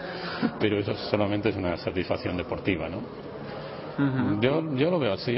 Sí, no sé, el debate creo de las tablas es que se ha sobredimensionado de una forma eh, tremenda. Eh, no pasa nada. A mí también me pasa que cuando veo una partida que tablas tengo menos ganas de verla, pero a veces la veo y es más interesante. Y cuando estudias las aperturas, la gente busca las variantes y dices, mira, en esta ganan, las blancas han ganado muchas partidas, vamos a mirarlas. Pero muchas veces es, son falsas esas partidas, no son incorrectas y, y ves una variante que todas las partidas son tablas y no la quieres jugar, pero puede ser interesante. Si no estamos hablando de, de números estadísticos bajos, claro, sí. Si hay un millón de partidas y el millón de partidas son tablas, la variante debe ser sosa, ¿no? Porque si fuera interesante, alguna habría acabado. Pero si hay 15 partidas, pues eh, pensar que, mira, aquí han ganado 14 las blancas y una tablas, a lo mejor es que han jugado mal. Eh, sobre las Olimpiadas este, este año, eh, España es la primera vez que desde hace mucho tiempo que, que va sin Shiro. Eh, ¿qué ¿Cómo ves a España? Hombre, yo creo que se va a notar la baja de Siro, es una, es una baja realmente muy sensible. Es un, es un jugador muy fuerte y que ha tenido, es un jugador muy regular también y ha tenido torneos por equipos malos, pero que en general lo ha hecho bien en los torneos por equipos y cubre un tablero muy muy peligroso ¿no? bueno es cierto que ahora mismo pues eh, la verdad es que Paco está muy fuerte que Iván está subiendo y ya se acerca un poquito a ese nivel y que hay otros jugadores prácticamente todos están subiendo ¿no? pero aún así pues yo creo que va a ser un, un torneo pues interesante para que otros jugadores vayan cogiendo experiencia y que podrá ir preparando el futuro, porque tenemos jugadores relativamente jóvenes ahora en el equipo. Paco todavía, podemos decir, es joven, tiene un montón de años. Iván es muy joven y pueden venir otros detrás. Y quizá en cuatro, seis, ocho años tengamos un gran equipo, pero bueno, pues esta vez eh, está claro que tenemos un equipo interesante que va a luchar por ahí. Italia tiene un equipo más flojo y en la anterior Olimpiada estuvo también por arriba. Pero bueno, esta vez pues no, no aspiraremos a las medallas o a los diez primeros puestos como se ha aspirado otras veces, pero no pasa nada. Eh, de la Villa como, como capitán o, como en el equipo español en el equipo como jugador seguro que no. No no. No no lo sé no sé cómo está. Tenemos un año muy difícil en todos los aspectos y también afecta a la ajedrez y a la federación que todavía no tiene ni presupuesto como les pasa yo creo a muchas federaciones territoriales y a muchas otras entidades ¿no? que el país está en una situación que Claro, no, todo depende de repente de unas decisiones que ni siquiera nos corresponden. Así que no lo sé todavía. Y sobre tu teoría no escrita, creo que de momento no has escrito sobre, sobre el, la, a la hora de, hacer las jugadas. ¿Tienes tres tipos de jugadas o tres tipos de...? Sobre cómo administrar el tiempo, te refieres. Bueno, eh, pues es una una serie de ideas que voy cristalizando como consecuencia de haber trabajado con varios eh, pupilos que en muchos casos es bastante frecuente que uno de los efectos de los jugadores sea la forma en que distribuyen el tiempo. Yo creo que es eh, bastante, es muy importante cara al resultado final. Hay jugadores que no no lo ven así que que no ven que, el reloj es una pieza más que no ven que el reloj es una pieza más sí que tardan mucho en verlo que se niegan a verlo que les parece que eso está fuera del ajedrez. Y y entonces pero pues, como elemento competitivo está por supuesto. Está clarísimamente pero bueno hay jugadores que no ven que sea tan importante o que les cuesta porque no tienen una actitud digamos materialista con respecto al ajedrez una actitud puramente eh, de resultado y que bueno pues ven más pues sí puede ser más artística o, investigación o de, juego y, bueno pues es, es, uno de los errores más frecuentes en los jugadores más graves y que más cuesta resolver ¿no? pues bueno yo llevo años dando vueltas a teorías leyendo libros hay consejos eh, son útiles muchas cosas ¿no? e incluso pues haciendo números al respecto de cómo hay que administrar el tiempo y bueno pues al final también eh, con aportaciones de algunos de, mis, de mis, alumnos, ¿eh? pues he llegado a una idea que es la de las tres, las, las tres decisiones, los tres tipos de decisiones con respecto al tiempo en una partida, ¿no? Eh, que son la decisión automática, que sería hasta 15 segundos o hasta el incremento, según el ritmo al que juegues. Pero bueno, si el incremento es de 30 segundos, pues podría ser las decisiones automáticas incluso acumular tiempo eh, eso serían jugadas en las que sabes la, que es la buena, por una serie de conceptos, por teoría o por. Sí, la apertura, por ejemplo, por teoría. La teoría, por pura teoría, el final, incluso puede ser por absoluta teoría o por aproximación y bueno y otras veces porque por táctica sabes que no va a haber ni jugadas raras ni jugadas intermedias las únicas no por decirlo sí, las únicas las únicas que es, hay que tener cuidado porque hay mucha gente que se puede equivocar ¿no? bueno si esta es única y a veces no es no pero bueno para eso está la, el dominio de cada uno de, la materia no la técnica de juego que cada uno tenga. Las jugadas que pueden ser automáticas para Vallejo, por ejemplo, pues no serán automáticas para un principiante. Eh, luego está la decisión intuitiva, en la cual piensas un poco, pero que decides fundamentalmente por tu intuición, por tu concepto, por cómo comprendes la posición, eh, de la cual tienes que saber algo, si no es muy difícil que tomes una, si es una posición totalmente desquiciada en el tablero, difícilmente puedes tomar una decisión así. Eh, y por último, pues la decisión profunda. ¿Cuánto tiempo necesitas sí, para, pues, para la intuitiva, mm, puesto que siempre hay componentes de puede haber componentes más o más más grandes o más pequeños de cálculo, pues eh, yo la pongo entre los 15 segundos, como hemos dicho antes, y 3 minutos. Y luego pues está ya la decisión profunda o analítica, en la cual pues interviene fundamentalmente el cálculo y la comparación entre muchas variantes, pero por supuesto también eh, los conocimientos, puede ser finales, por ejemplo, si te estás acercando a, alguno de ellos y alguna de las variantes desembocan, eh, por supuesto, el concepto para evaluar las posiciones finales de las variantes y demás, y en la cual yo doy un límite de 15 minutos, entre 3 y 15 minutos. Eh, si haces unos números con eso, pues te das cuenta de las jugadas que puedes hacer si, eh, de cada tipo en la partida. ¿no? Realmente, si agotas las decisiones profundas o críticas a 15 minutos siempre, pues puedes hacer muy pocas de esas muy pocas. Eh, si todo el tiempo lo agotas en esas jugadas, mm, pues las otras tendrán que ser automáticas, lo cual es un desastre, porque tomar una decisión automática cuando la posición no la dominas 100%, pues te va a llevar al error. Eh, sin embargo, si, si, tomas unas cuantas decisiones automáticas, que hay jugadores que las decisiones automáticas pues, se quedan ahí mirando un ratito y tal, y en vez de 15 segundos tardan 45, que es también un, un derroche increíble. ¿no? Bueno, si eres capaz de hacer alrededor de 15 decisiones automáticas en la partida y, y otras entre 10 y 20 o entre 15 y 20 intuitivas, pues puedes tener tiempo suficiente para hacer 4 o 5 realmente bien analizadas. Y con esa distribución, pues normalmente en la, en la mayoría de las partidas pues puedes tomar las decisiones con fundamento.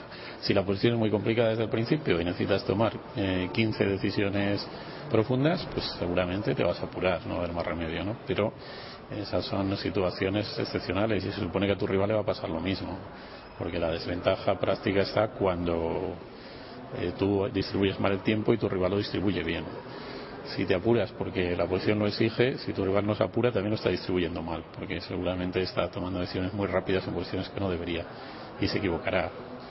Puede acertar tres o cuatro por casualidad, pero normal es que se equivoque. Yo pienso que la idea esta de pensar bastante sobre la distribución del tiempo es, es importante. ¿Y Jesús de la Villa cómo lo, lo hace en sus partidas? muy mal, porque ya, pero Tienes no, bueno, ya estoy mayor y eso, ¿no? Pero bueno, puedes ver la excusa. Carpos, por ejemplo, era un jugador muy rápido en su juventud. Sin embargo, ahora le ves jugar los torneos y se apura, su pensamiento es más lento. Entonces, a medida que te haces mayor, pues calcular las variantes te cuesta más. Entonces ya, cuando descubres cómo organizarte, eh, no tienes la energía para aplicarlo, pues bueno, yo a mí mismo me excuso, pero, pero a mis pupilos no. Y sobre esto que has tocado, sobre la cantidad de energía y demás, y el, y el tiempo, bueno, Anani y Gelfand excepcionalmente son dos jugadores que han estado jugando, que quizá dentro del debate no haya entrado la edad que tenían los dos. O... Bueno, Gelfand dijo una cosa divertida, no sé si no piensa al 100% o quizá simplemente aprovechó la situación para lanzar un poco sus, teorías o, o, contestar a otros que habían dicho otras cosas en el pasado que más que le estuvieran en desacuerdo, ¿no? Eh, dijo que este más venía a, demostrar que los jugadores de, esa edad, de esa generación, eran muy fuertes, todavía dominaban más o menos el ajedrez y lanzó la hipótesis de que era porque tienen buenos fundamentos y han llegado a tiempo para, eran suficientemente jóvenes para adaptarse a, al cambio informático. A, la herramienta informática. Eh, mientras que, bueno, quizá los un poco más mayores el caso de Carpo es un ejemplo claro y muchos otros de la generación ya no han podido adaptarse a la herramienta informática y los más jóvenes pues no tienen los fundamentos no tienen los fundamentos porque se han tirado de cabeza y por eso quizá la, su carrera sea más corta que puede decir Gelfand bueno ya hombre Gelfand pues a entender con eso que en fin que su generación pues es la buena es la buena sí. y va a aguantar ahí mucho tiempo y dar mucha guerra ¿no? hombre estas cosas evolucionan muy rápido pero bueno es, es una hipótesis bonita no eh, curiosa. Sí, realmente en este match, eh, tanto Belfan como Anan han jugado muy bien. Es posible, pues, por ejemplo, esto que decíamos de las algunas tablas que han sido relativamente cortas, pues que esté justificado porque ambos jugadores querían reservar energías, cosa que Anan hace muy a menudo, lo vemos en los torneos. Anan es uno de los jugadores que más se dosifican, ¿no? Sí, se dosifica mucho, sí. Más que, yo creo que más que casi ningún otro. De los jugadores de élite seguramente es el que más se, se ha dosificado durante toda su carrera. Y bueno, pues ahora quizá más. Y, Sí, esto en este match yo creo que se ha visto. Han, han economizado energía, sobre todo Annan, y bueno, es claro, han sido, ha sido un match entre dos jugadores de la misma generación. Entonces, eh, ninguno de los dos ha podido Sí, le, defender las le- armas. le ganaba al otro en fuerza física, como intentó hacer Kasparov, Claro. por ejemplo, con Karpov, ¿no? Claro, ninguno de los Que dos, era o- o, en la preparación, o por los que se manejar mejor los ordenadores, o bueno, pues eso vamos a ver cuando haya matches entre un jugador de esta generación y los más jóvenes, que seguramente el próximo será así. Pues eh, el enfrentamiento, siempre los enfrentamientos dispares son más interesantes, claro. O en, en teoría parece que los deban ser. Bueno, pues nada, Jesús, muchísimas gracias por tus comentarios y por haber estado un ratito con nosotros comentando tus experiencias.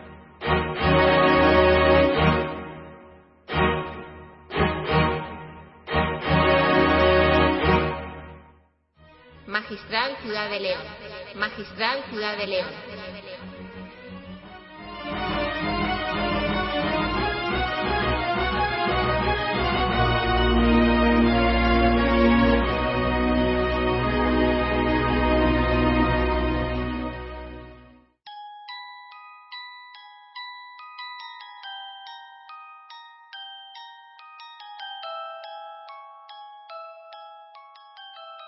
Y ahora damos paso a la segunda rueda de prensa, es decir, a la rueda de prensa que se dio tras la segunda jornada.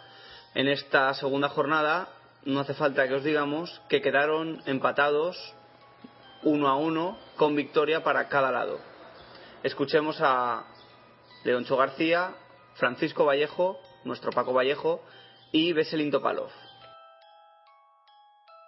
Eh, la verdad es que más o menos como ayer diciendo que hemos vivido una tarde de ajedrez apasionante. En ese sentido, eh, creo que tenemos motivos los aficionados para sentirnos muy satisfechos. Veo que no está, no ha llegado todavía el cámara de televisión, bueno, está llegando en este momento, así que dejaremos la pregunta para la tele, la dejamos para después y empezamos por las otras. Eh, empezando por la primera partida, eh, Veselin, no sé cuál es, el, digamos, la, la causa principal de tu derrota. ¿Hay que buscarla ya en el medio juego o, más tarde? Rotito. Bueno, eh, fue interesante porque llegamos a una situación en una eh, muy parecida a, a- a la partida que jugué hace mucho tiempo contra Kasparov y yo estaba jugando con blancas y también perdí. Pero la, la verdad es que conseguí ventaja y luego eh, me equivoqué. Pero creo que en, la partida de hoy supuestamente eh, las negras tenían algo de ve- ventaja, pero de la forma que Paco jugó avanzando el peón F directamente daba igual. Y es una posición muy típica, pero es un poco, la verdad es que es un poco peligrosa para jugar y si uno no sabe bien. Y no pude, yo no pude resolver los problemas porque eh, parecía que lo estaba haciendo más o menos todo bien, pero al final me quedé mal. En la sala de prensa comentábamos que tal vez en esta posición que estamos mostrando en la pantalla grande, eh, cuando Paco juega F5, ¿se tendría sentido tomar el F5 con el fin de tener un cierto contrajuego en el centro? Sí, es una, una posibilidad. Lo que ocurre es que me pareció que incluso ahí las blancas tendrían una iniciativa prácticamente gratis porque ah, realmente la línea no es tan importante en mi opinión. Eh, no sé si has ganado, habías ganado antes alguna vez dos partidas seguidas a un ex campeón del mundo. Mm, hombre, cada día no. cada día no. Pero bueno, eh, hombre, está claro que ayer hubiera firmado un 1-1, pero después de la primera partida pues ya me voy con un mal sabor de boca, ¿no? Pero bueno, no pasa nada. No esperaba ganar el match 5 y medio medio, así que bueno, creo que el match va a ser todavía muy luchado. Bueno, una pena que he jugado una apertura malísima en la segunda partida, me he quedado en una posición muy mala. Pero antes de pasar a la segunda, en cuanto a la primera, ¿estás de acuerdo con todo lo que ha dicho Besselin? Este, ¿Esta posición puede ser un momento crítico o hay que buscar más tarde bueno, o antes? Sinceramente, me encantaría llegar a esta posición mañana con blancas ya. La verdad es que creo que después de peón por peón, peón por la siguiente pues amenazo F6 o G6 o... En fin, parece una posición muy buena para las blancas. Realmente no sé, hombre, creo que algo ha fallado antes para el... Aquí hay que buscar antes. Sí, yo creo que hay que buscar antes porque aquí, desde luego, yo estaba muy contento en la partida. No sé hombre, por supuesto que hay- todavía hay, hay lucha, pero vaya, después de por F5, no sé, a mí me parece una posición ya muy buena para las blancas. Yo creo que antes es una posición muy complicada, pero bueno, aquí, aquí desde luego ya creo que el blanco está muy bien. Bueno, entonces pasamos a la segunda partida. Eh, ¿Cuál sería el, el momento en el que tú, si pudieras, eh, echarías la moviola hacia atrás y harías otra jugada? Bueno, cuatro ya o, o algo así. Bueno, quizás es que ha sido una decisión muy mala de apertura. Alfile 7 no tengo, no tengo experiencia con alfile 7 Ya. y vaya, y entonces además sabía que dama G4 es una jugada buena. Eh, lo he recordado cuando me la he hecho, lo cual es un pequeño problema. Y, y bueno, y luego, pues, vaya, no, no sé si he conseguido hacer una jugada buena en toda la partida, entonces no sé muy bien hasta qué punto. Hombre, tal vez eh, en esta posición que estoy mostrando ahora, eh, quizá no parece muy lógico que con el rey en el centro abras con E5. ¿Hay algo mejor ahí? Tal vez y- llevar el rey a C7. ¿O? Sí, bueno, hombre, desde luego lo que he hecho, pues quizás he sido demasiado optimista. Yo pensaba que después de E5, peón por torre por C4, yo, yo tenía mis esperanzas puestas en torre C8. Ajá. Pero bueno, luego no me, no me ha convencido O sea, aquí- desde luego, yo pensaba jugar contra C4, torre C8. Ya. Era mi idea. Sí. Y, y bueno, en principio, pues si, si C por B5, si peón por alfil, torre por E2. Y con ese truco yo creo que más o menos me meto en la partida, pero bueno, no estaba ni siquiera seguro porque aquí tienes, bueno, si alfil por E2, dama C2 y dama C1 es mate. Sí. Si torre por C2, dama C1 es mate directamente, entonces torre por D5 quizás, Ujú. dama por D5, supongo, y, y ahora pues quizás alfil por E2. Y supongo que las blancas están mejor todavía, entonces bueno.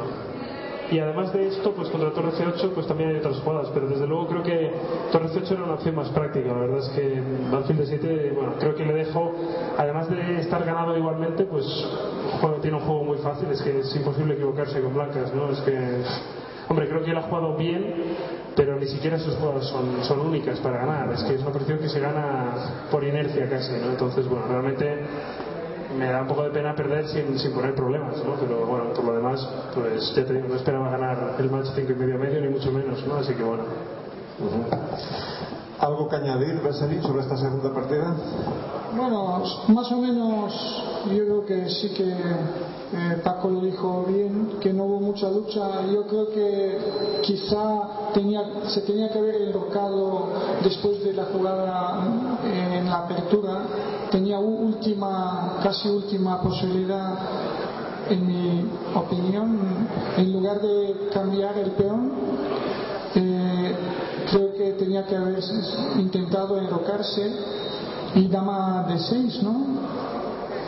Y bueno, a mí es por lo menos lo, lo que más eh, problemas me pareció que me podía causar porque las blancas, sí, pero C4 también, ¿no? O sea, yo por ejemplo vi una variante eh, como Claro, y aquí, bueno, las blancas, las negras quieren, aparte de comer, eh, sí, pero no lo ve tan claro, sí, C4, y bueno, por lo menos vas tirando, ¿no? Comparado con la partida, el juego es más concreto, toma, sí, eso lo vi, sí, y torre por, y bueno, o torre G1, pero tampoco, sí, supongo que las blancas están mejor pero es lo que más me dama de 6 bueno ahí por lo menos eh, ir, un poco cambiando las cosas. Obviamente bueno pero aquí ya puedes jugar B5 y algo de juego porque Eh, de esa forma las negras dan opciones a las blancas de equivocarse, pero de la forma que en la posición que conseguimos creo que simplemente tengo una ventaja gratis y bueno, también era posible luchar un final bastante inferior, pero bueno, por lo menos eh, no, no tener, eh, por ejemplo aquí, creo que F8 y después de cambiar caballo de 7 y la cuestión es que si muevo la dama, dama F6 ataca tanto el caballo, Entonces, bueno, el final es muy desagradable, pero por lo menos creo que con, creo que con damas la posición es más desagradable todavía. tú en, en, este torneo hoy has ganado una partida después de haber de dos derrotas consecutivas.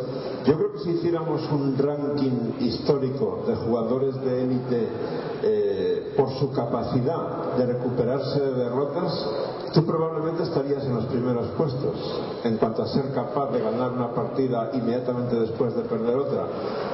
Eh, ¿Eso tiene una explicación lógica? ¿A qué crees que se debe tu capacidad para, para hacer eso? Bueno, es una cuestión de mentalidad. Eh, creo que por mi estilo, eh, a mí me resulta más fácil jugar a todo o nada. Entonces, bueno, estoy acostumbrado simplemente.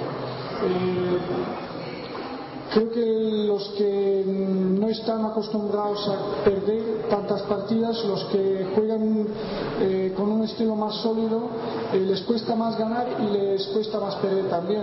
A mí, bueno, las dos cosas se me dan muy bien.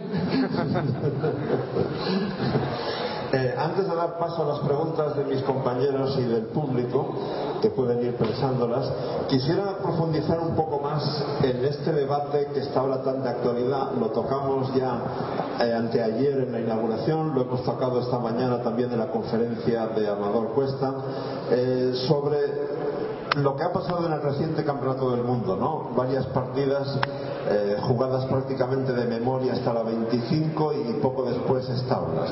Por una parte, parece que las computadoras, la preparación casera con computadoras cada vez pesa más en el ajedrez y puede perjudicar al arte o al deporte. Pero por otro lado, Alguien decía esta mañana, eh, y, vosotros lo estáis demostrando también en el torneo, si todos los jugadores de élite tuvieran un estilo como el vuestro o como el de Carlsen, eh, que, intenta salirse de la apertura desde el principio, o como el de Judith Polgar, entonces el problema sería mucho menor, ¿no?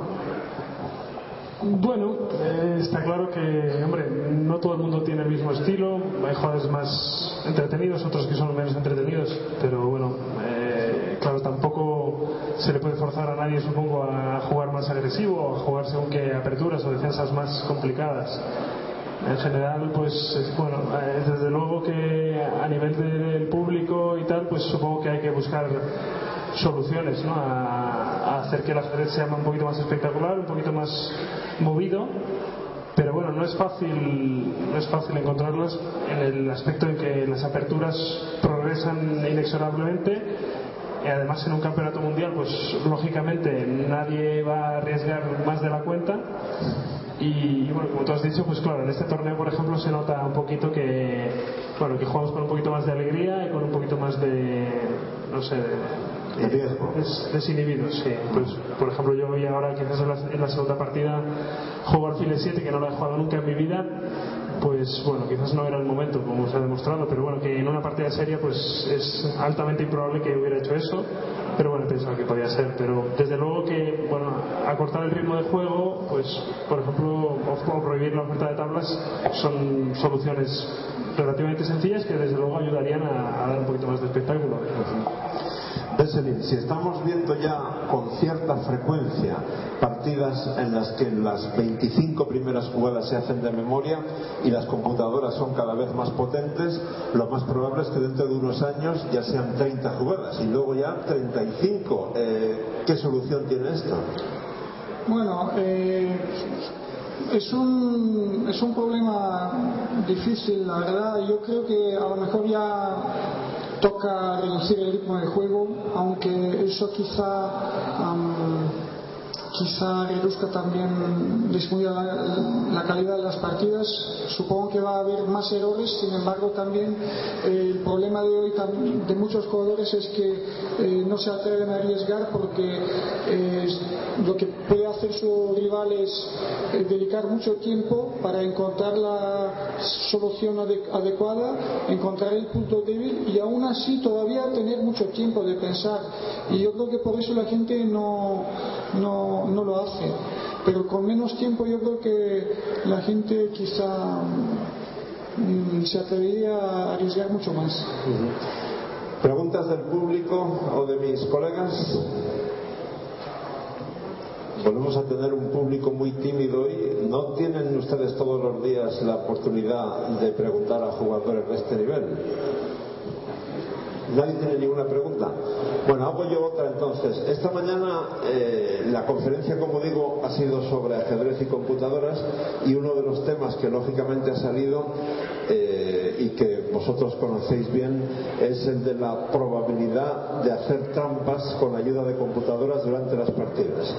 ¿Cuál es la mejor solución de las posibles para prevenir que se hagan trampas?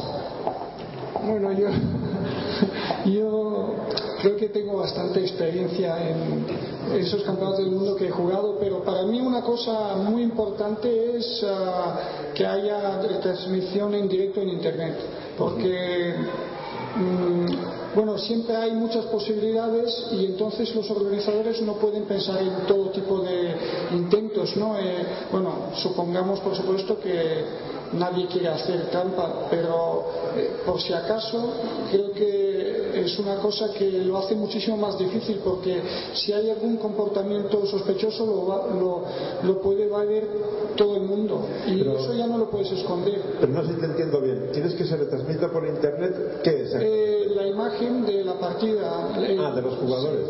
¿Qué está haciendo cada jugador en cada momento? Ah, Aparte de las partidas, eh, por supuesto. Porque de esa forma eh, bueno, incluso si el árbitro no se da cuenta, pues supongo que alguien estaría mirando. ¿Y si va al baño? Bueno, eso ya, bueno, eh, siempre hay alguna cosa más y más, pero bueno, para empezar, por lo menos esto. Entiendo. Eh, Paco, ¿tú también tuviste algún incidente o fuiste protagonista? Eh, no me refiero a que tú fueras sospechoso de hacer trampas, sino al revés, de que te, tenías la sospecha de que le estaban haciendo trampas a ti. Eh, ¿Has pensado sobre esto? ¿Qué soluciones ves? Bueno, desde luego, pues el detector de metales al entrar a las partidas pues creo que es fundamental. Y luego, pues si hay público, pues algo, supongo que tres cuartos de lo mismo, es decir, que, que la gente no pueda entrar con portátiles, móviles, etcétera, porque bueno, hoy en día ya se sabe que incluso un móvil ya juega casi mejor que un, que un gran maestro, ¿no? Entonces, bueno, creo que esa es una solución que es la primera y la más básica que hay que aplicar en cualquier torneo de, partidas lentas, serias, donde se quiera tener un poquito de credibilidad. Y bueno, a partir de ahí, pues supongo que hay, no sé, hay ingenieros y hay gente de, preparada que sabrá soluciones mejores que, yo, pero vamos, que desde luego esa me parece lo más básico. Última oportunidad, ¿alguna pregunta del público? Nadie. Bueno, entonces recuerdo dos cosas brevemente. Mañana aquellos que puedan, les recomiendo que se acerquen por aquí, porque a partir de, las 10 de la mañana se juega el mini magistral. Este año está patrocinado por la editorial MIC. El mini magistral es una idea, en mi opinión, realmente magnífica. Consiste en que jóvenes talentos disputen un torneo en el mismo escenario, con las mismas eh, sillas, mesa, piezas, tablero, reloj etcétera, que luego por la tarde juegan, eh, utilizan los grandes maestros. Es una tradición aquí en León y es algo realmente hermoso, digno de verse. Y la otra noticia que quiero darles es que aquellos de ustedes que tengan la gran duda de qué hacer mañana por la tarde, tenemos a Nadal jugando la final de Roland Garros, tenemos a España con ese partido del siglo contra Italia y tenemos dos partidas entre Paco Vallejo y Beselito Parro. ¿Qué hacer? Pues la respuesta es venir aquí, porque justo aquí en el vestíbulo vamos a poner una pantalla de plasma donde el que no pueda resistirlo podrá ver a Nadal, podrá ver el ajedrez y podrá ver el fútbol. Ya más no se puede ofrecer. De todas maneras, creo que las cuatro partidas jugadas hasta hoy por estos dos eh, gladiadores del ajedrez demuestran que merece mucho la pena venir a verlos. Gracias a los dos, les espero mañana a las cuatro y media.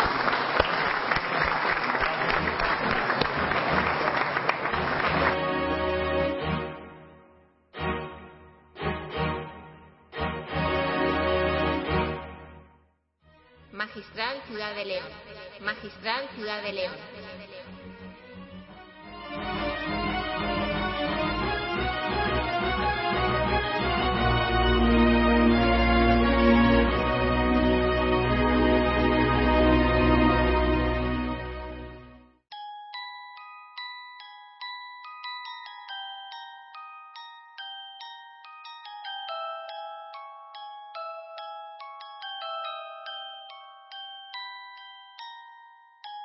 Nuestro siguiente invitado de hoy no es otro que Javier Ochoa de Chauen, una persona habitual en el Magistrado de León todos los años, a la par que presidente de la Federación Española de Ajedrez y Federación Iberoamericana de Ajedrez.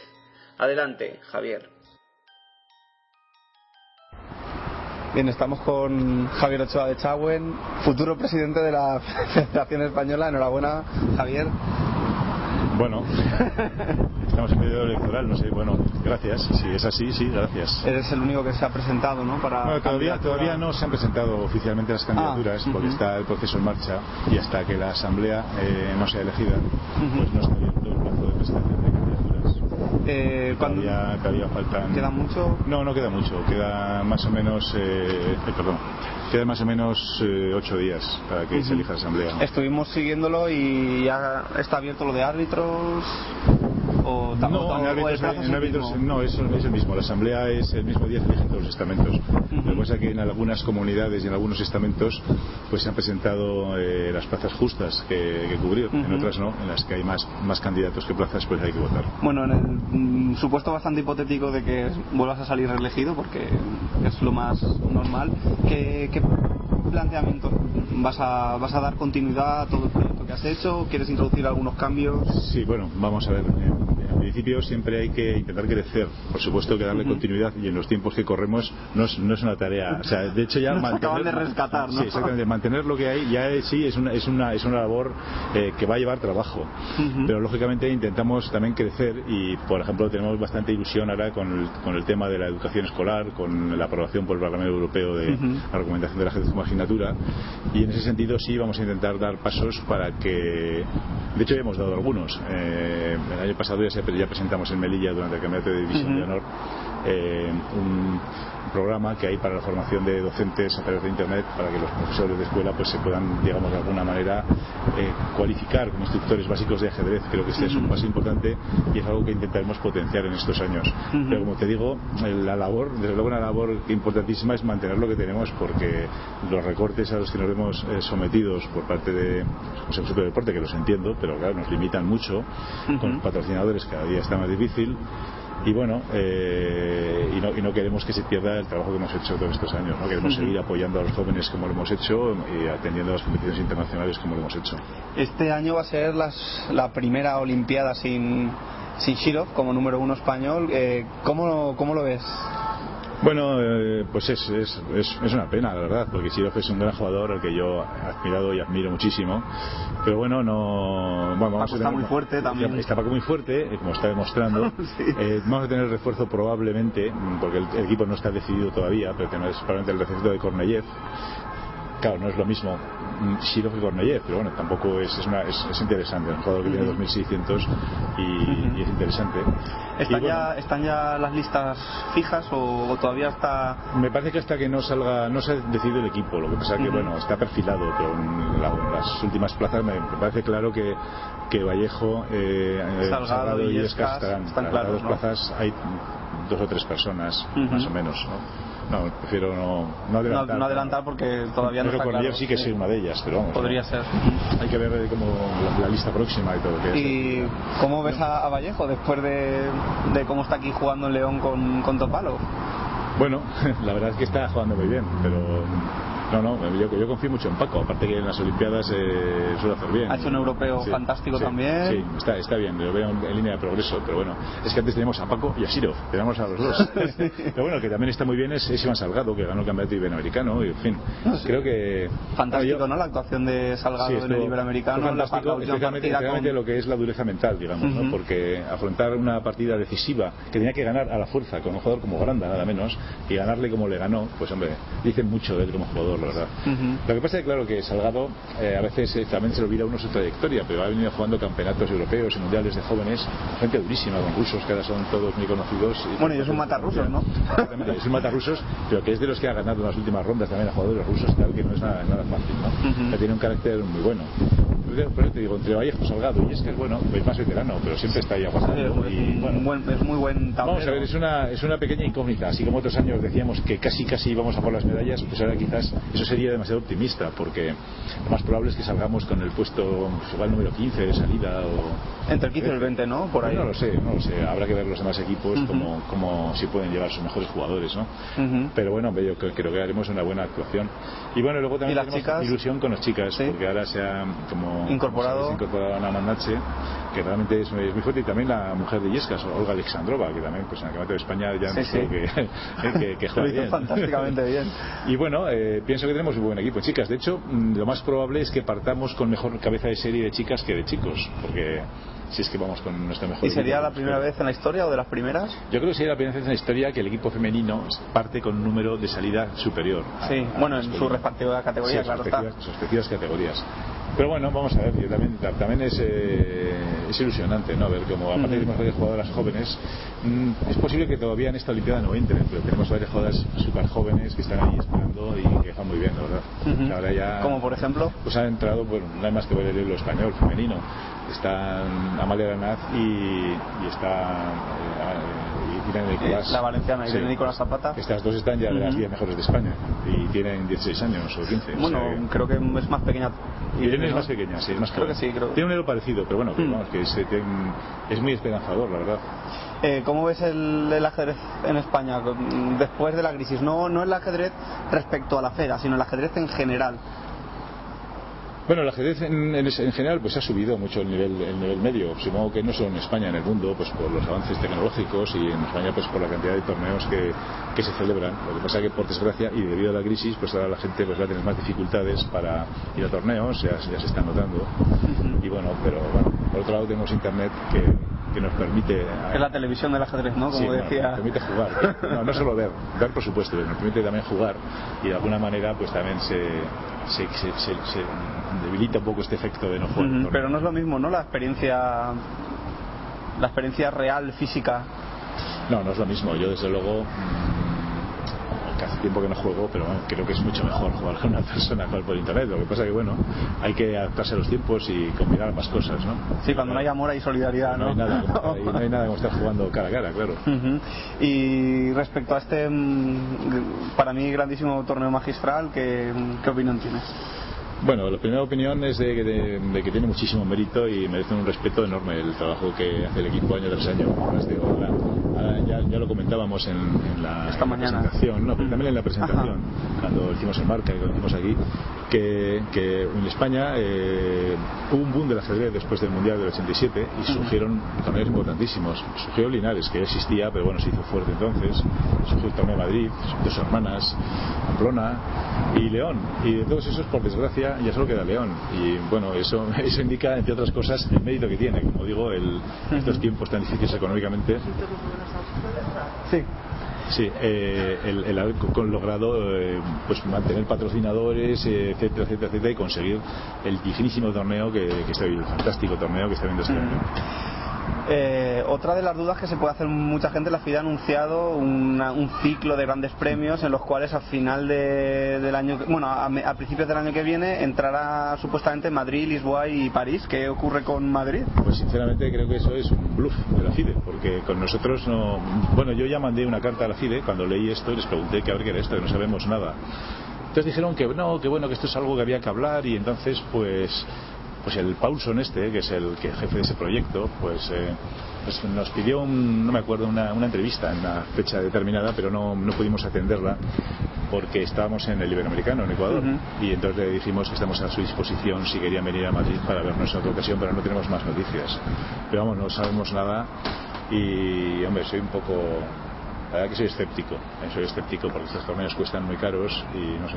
No ¿Y sabes si algunos grandes jugadores han apuntado ya? Porque había una fecha límite para que ellos presentaran las firmas y demás, pero... Pues no, no estoy informado, pero la verdad es que me sorprendería que se apunten muchos grandes jugadores con las condiciones que pide la FIDE, ¿no? De, de, de renuncia a todo y que, y, o sea, Sí, has, has leído la carta, ¿no? Sí, he leído, he leído la carta. Uh -huh. Se tienen, no que, sé, tienen que renunciar que, a otros torneos. Me parece que la FIDE no hace las cosas bien, la verdad, y además pues pisa con el calendario que tiene a, a pruebas consolidadas, como el torneo del Grand Slam de Bilbao y otros campeonatos. Y, bueno, -huh. creo, que no, creo que no está bien lo que. Uh -huh.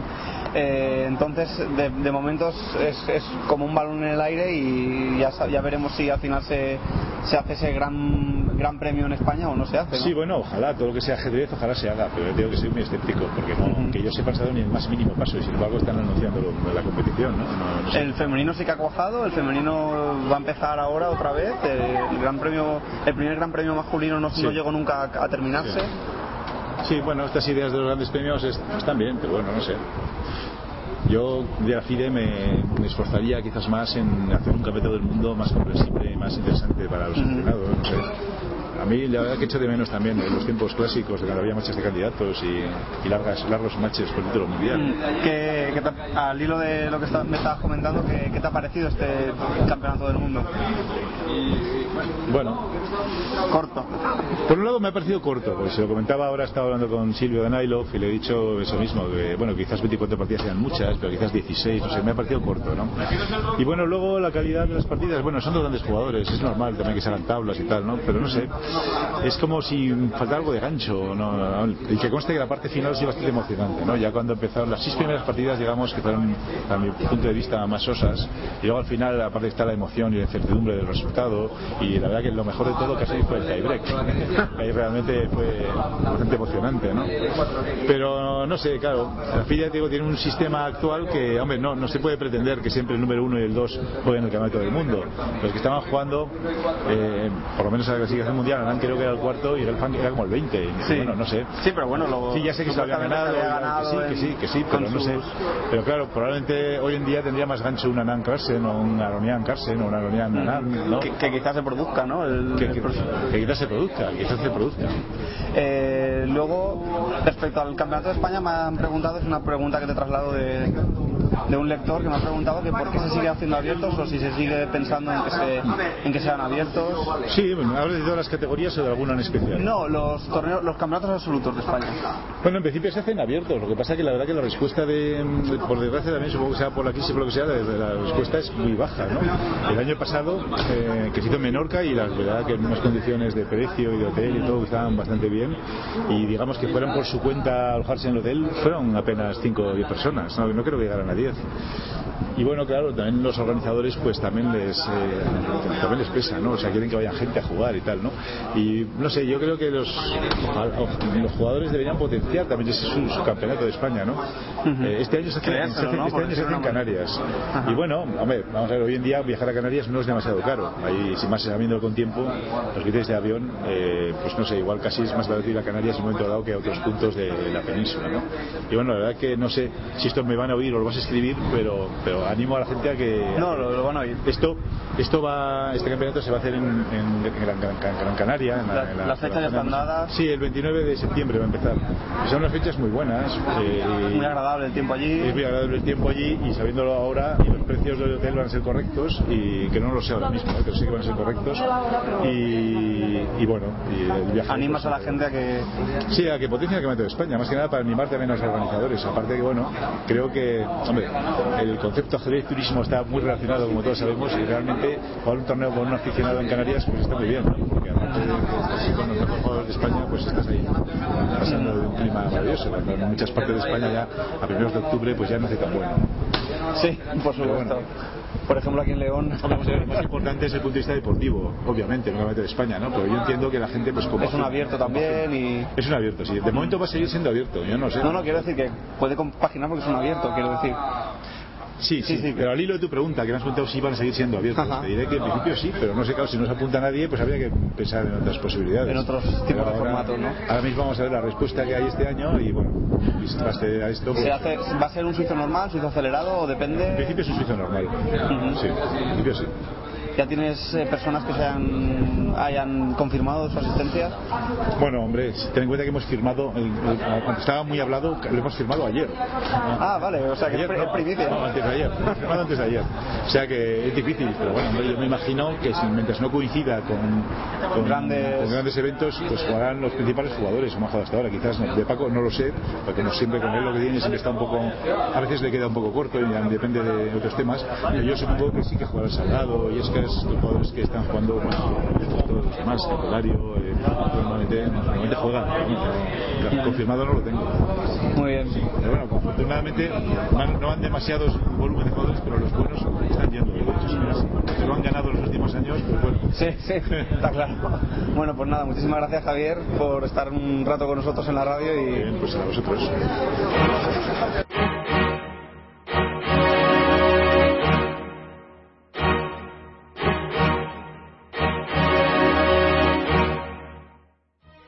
Magistral Ciudad de León. Magistral Ciudad de León.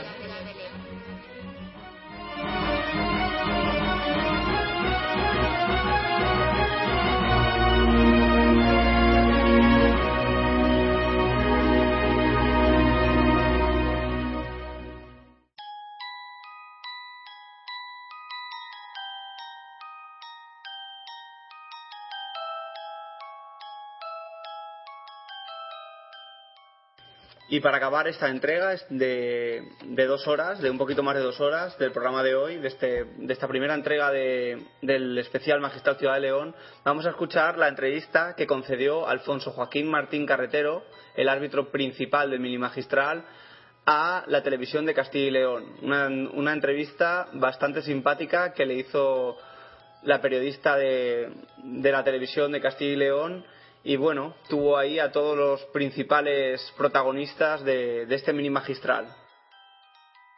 Una gran ventaja con respecto de mayores. Yo recomiendo a la gente que venga a verlo, pues que es un torneo como más puro, donde la gente no busca tanto quedar bien, sino un poco eh, que le gusten las partidas, ganar, el máximo espíritu, innovar a su manera, ¿no? Lo creo que el otro es como mejor demasiado perfecto. Y ya sabes tú eso que se decía, la arruga es bella, pero el ejercicio que decir, el error es bello también y con los niños aquí lo tenemos. Los errores, pero errores bonitos, errores de perfección. Ya son unos cuantos años en los que se lleva celebrando esta mínima ¿Cómo, cómo? ¿Cómo fue Pues mira, fue porque un día Marcelino me llamó y me dijo que iban a hacer en un hotel de León un torneo con los niños, estaba patrocinado por el Crónica y yo dije, bueno, no sabía lo que me estaba hablando, dije, pero yo me hablan de ajedrez y voy donde tenga que ir. Entonces me acerqué aquí, estamos aquí, es donde lo celebramos, y fue un torneo muy majete. Eran, la mayor parte de los chavales que están aquí fue hace seis años, algunos de ellos no levantaban casi del suelo y veías unos chavales que tenían una energía tremenda. Era una cosa que decías, bueno, bueno, estos chavales es la esencia del ajedrez y desde luego me lo pasé genial. Y luego a partir de entonces empezó a hacer con el magistral paralelamente al magistral y esa era una cosa bonita porque siempre se acerca aquí a un gran maestro y cuando los ven, te voy a decir la verdad, algunos de ellos cuando han ido por, por, por, el, propio compromiso del torneo, ¿no? con una cierta obligación, pues alguno decía, madre mía, casi es algo trasquilado. ¿eh? y bueno, que se notaba que había mucho nivel y sobre todo para mí es eh, la energía que tienen. Yo creo que con los años, como te vas haciendo más apagado, tus chavales te dicen que te doy margen ¿no? para, para, seguir jugando y luchando. ¿Cómo es la dinámica de ahí en Magistral? Mira, eh, son, siempre han sido dos grupos. Eh, juegan una liguilla, doble vuelta, son partidas a cinco minutos, cada partida cinco minutos, si se acaba el tiempo pierdes. Y, y, luego los dos primeros de cada grupo eh, se cruzan. Y eh, de tal manera que se juegan dos semifinales, pero las dos semifinales, a diferencia que puede haber otro torneo, las semifinales se juega primero una y luego la otra, para que eh, se pueda jugar en este magnífico tablero que tenemos aquí, que es donde juegan los grandes jugadores, y eh, poder jugarlo de una manera individualizada.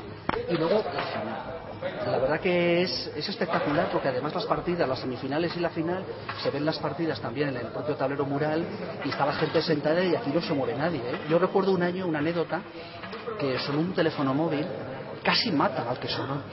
Casi lo matan, porque fue el momento clave y, y entonces la gente no perdona nada. Por eso antes de empezar el torneo siempre decimos a todo el mundo, confiscamos, esto es como en el colegio. Al que le suene el teléfono nos lo quedamos un mes. Sí, porque además es necesaria la concentración, también la habilidad, eh, la destreza mental de estos chicos. Cinco minutos de partida por jugador, cinco minutos de partida para cada uno de ellos. Y como te digo, tiene que haber muchísima concentración. Pero además, en este mini, mini torneo hay una novedad, ¿verdad? ¿Estás pillando? Sí, lo del tema internacional que había yo apuntado por aquí. Ah, bueno, sí, es verdad. no, bueno, eh, es que es verdad, porque mira, yo los he visto desde el principio. Cuando empezaron a jugar eran unos niños que no tenían ninguna experiencia prácticamente en torneos, habían jugado los torneos en sus, sus colegios o a nivel provincial. Eh, hay un sistema de ranking nacional que es pues, la, ATP, digamos, ¿no? El sistema de ATP de puntuación, en función vas ganando, pues te van dando más puntos. Y estos chavales cuando empezaron no tenían prácticamente ninguno esa puntuación nacional. Poco a poco la fueron adquiriendo y este año es el primer año que tienen todos los jugadores, no solo lo que es la ATP nacional, sino tienen la internacional, que eso ya es que marca muchas de la, las distancias. Y la verdad que me llamó la atención ayer cuando estuve preparando todas las listas para jugar, porque los grupos tengo que decirte que se hacen en función al nivel, es decir, coges los ocho primero, los, ocho por orden, y luego vas alternando grupo par para un lado, grupo par para otro, para que sean los grupos lo más igualados posible. Y este sistema sí que nos determina al final si efectivamente son más fuertes o menos fuertes. Y son más fuertes desde hace seis años, claramente. Estoy viendo que hay eh, ocho jugadores, pero los ocho son chicos. ¿Dónde está el apartado femenino? Uf, es que eso son grandes teorías que hay por ahí. Yo, eh, yo lo que pienso es que, mira, yo tengo experiencia dando clases y organizando torneos con niños. Cuando los niños son pequeños, niños y niñas son pequeños, pues no sé qué decirte, eh, a partir de los 7, 9, 10 años, pues eh, se produce un nivel muy igualado, porque además también la niña pues tiene un nivel de madurez más, más avanzado, es más sentada, más tranquila, y entonces eso ayuda a que tenga un buen nivel, es decir, que a niveles de, de edades bajas eh, no hay prácticamente diferencia. Yo lo que pienso es que a lo mejor luego, a partir de los 12-13 años, quizá las niñas que ya no son tan niñas, pues tienen otros objetivos, se plantean otro tipo de cosas que les llaman más la atención. Y por otro lado, eh, los niños, sin embargo, como continúan, digamos, siendo niños, pues sí que siguen jugando y siguen manteniendo el nivel. Es una pena porque la verdad es que hay jugadoras que podían haber continuado y ya tienen un gran nivel, pero bueno, oye, cada uno tiene sus apetencias y tampoco puedes imponer. Alfonso, hacemos un llamamiento a los jóvenes, las y los jóvenes que nos están viendo para que el próximo año vengan y se puedan apuntar a este mini magistral. Sí, por supuesto, porque además, mira, no solo se puede apuntar a lo que es este mini magistral, pueden venir a verlo, pueden participar con unas rápidas, aquí los ves que están jugando, se lo están pasando genial. Y luego además invitarles también al propio magistral, porque aunque sean más flojos los jugadores del magistral, pero sin embargo también merece la pena ver las partidas. Y que se apunten a todo tipo de actividades, las simultáneas, las películas, las exposiciones, bueno, que vivan el ambiente porque merece la pena. Uh -huh. Vamos a hacer una cosa, ¿por qué no me presentas a los jugadores? Venga, vamos a mandarlos. Eh, bueno, pues vamos a ver si estos chicos nos quieren hacer caso y se presentan. Venga. Aquí están todos. Vamos a acercarnos. ¿Por quién comenzamos? Por ejemplo, por campeón de todos los años. Eh, yo me llamo Jaime y eh, he sido campeón de España tres veces. ¿En qué años? En 2006, 2008 y 2010. ¿Y qué edad tienes? 15 años. 15 años. ¿Tú? Yo soy Javier R. González y he sido campeón de España en 2007 y 2010. ¿Y tú qué edad tienes? 15 años. Yo soy Ron Martínez y he quedado tres o cuatro veces campeón de Castilla y León y una vez segundo absoluto de León. Es un poco más mayor, no sé si Sí, la altura me engaña. 18 años. 18 años. Yo soy Javier Cartañón tengo 16 años. Ujú. ¿Y has ganado algún título? Pues así importante no, he hecho segundos puestos y terceros. Muy bien. Eh, Yo soy David Cristal y tengo 14 años y he ganado dos veces el campeonato autonómico y hace dos años fui campeón de aquí de León. Soy David Calleja, he ganado un campeonato de Castilla y León y provincial y tengo 17 años. Yo me llamo Esperlez Ibáñez, he sido cuatro veces seguidas campeón de Castilla y León y este año he quedado subcampeón absoluto. ¿Y cuántos años tienes? Doce. 12 años. Eh, yo soy José Ordaz y tengo 16 años. No he ganado así ningún torneo muy importante, pero Vas a ganarle ahora a él. sí. Oye, ¿os gustaría ser los próximos Karpov y Kasparov? Que no. bueno, yo tengo pensado más dedicarme a los estudios. El ajedrez es solo una diversión. ¿Y para vosotros os gustaría dedicaros profesionalmente al ajedrez? Uf, está muy difícil y más aquí en España, pero hombre, lleva mucho tiempo. Yo también soy más de los estudios. pero- ¿Y dónde están? Le preguntaba yo antes a Alfonso, ¿dónde están las mujeres?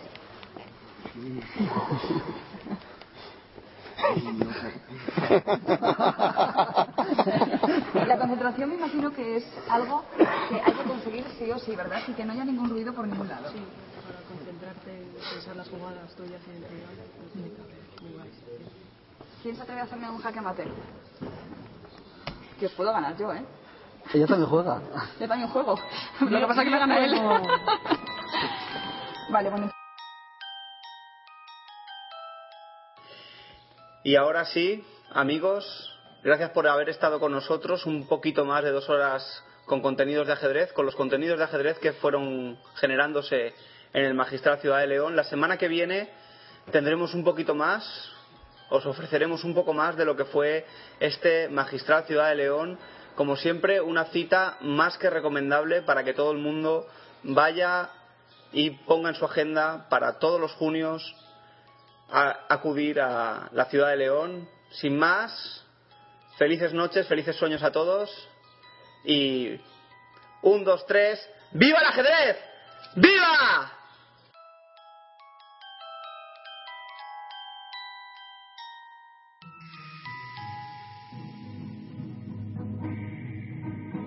Y esto es todo, todo, todo, todo amigos.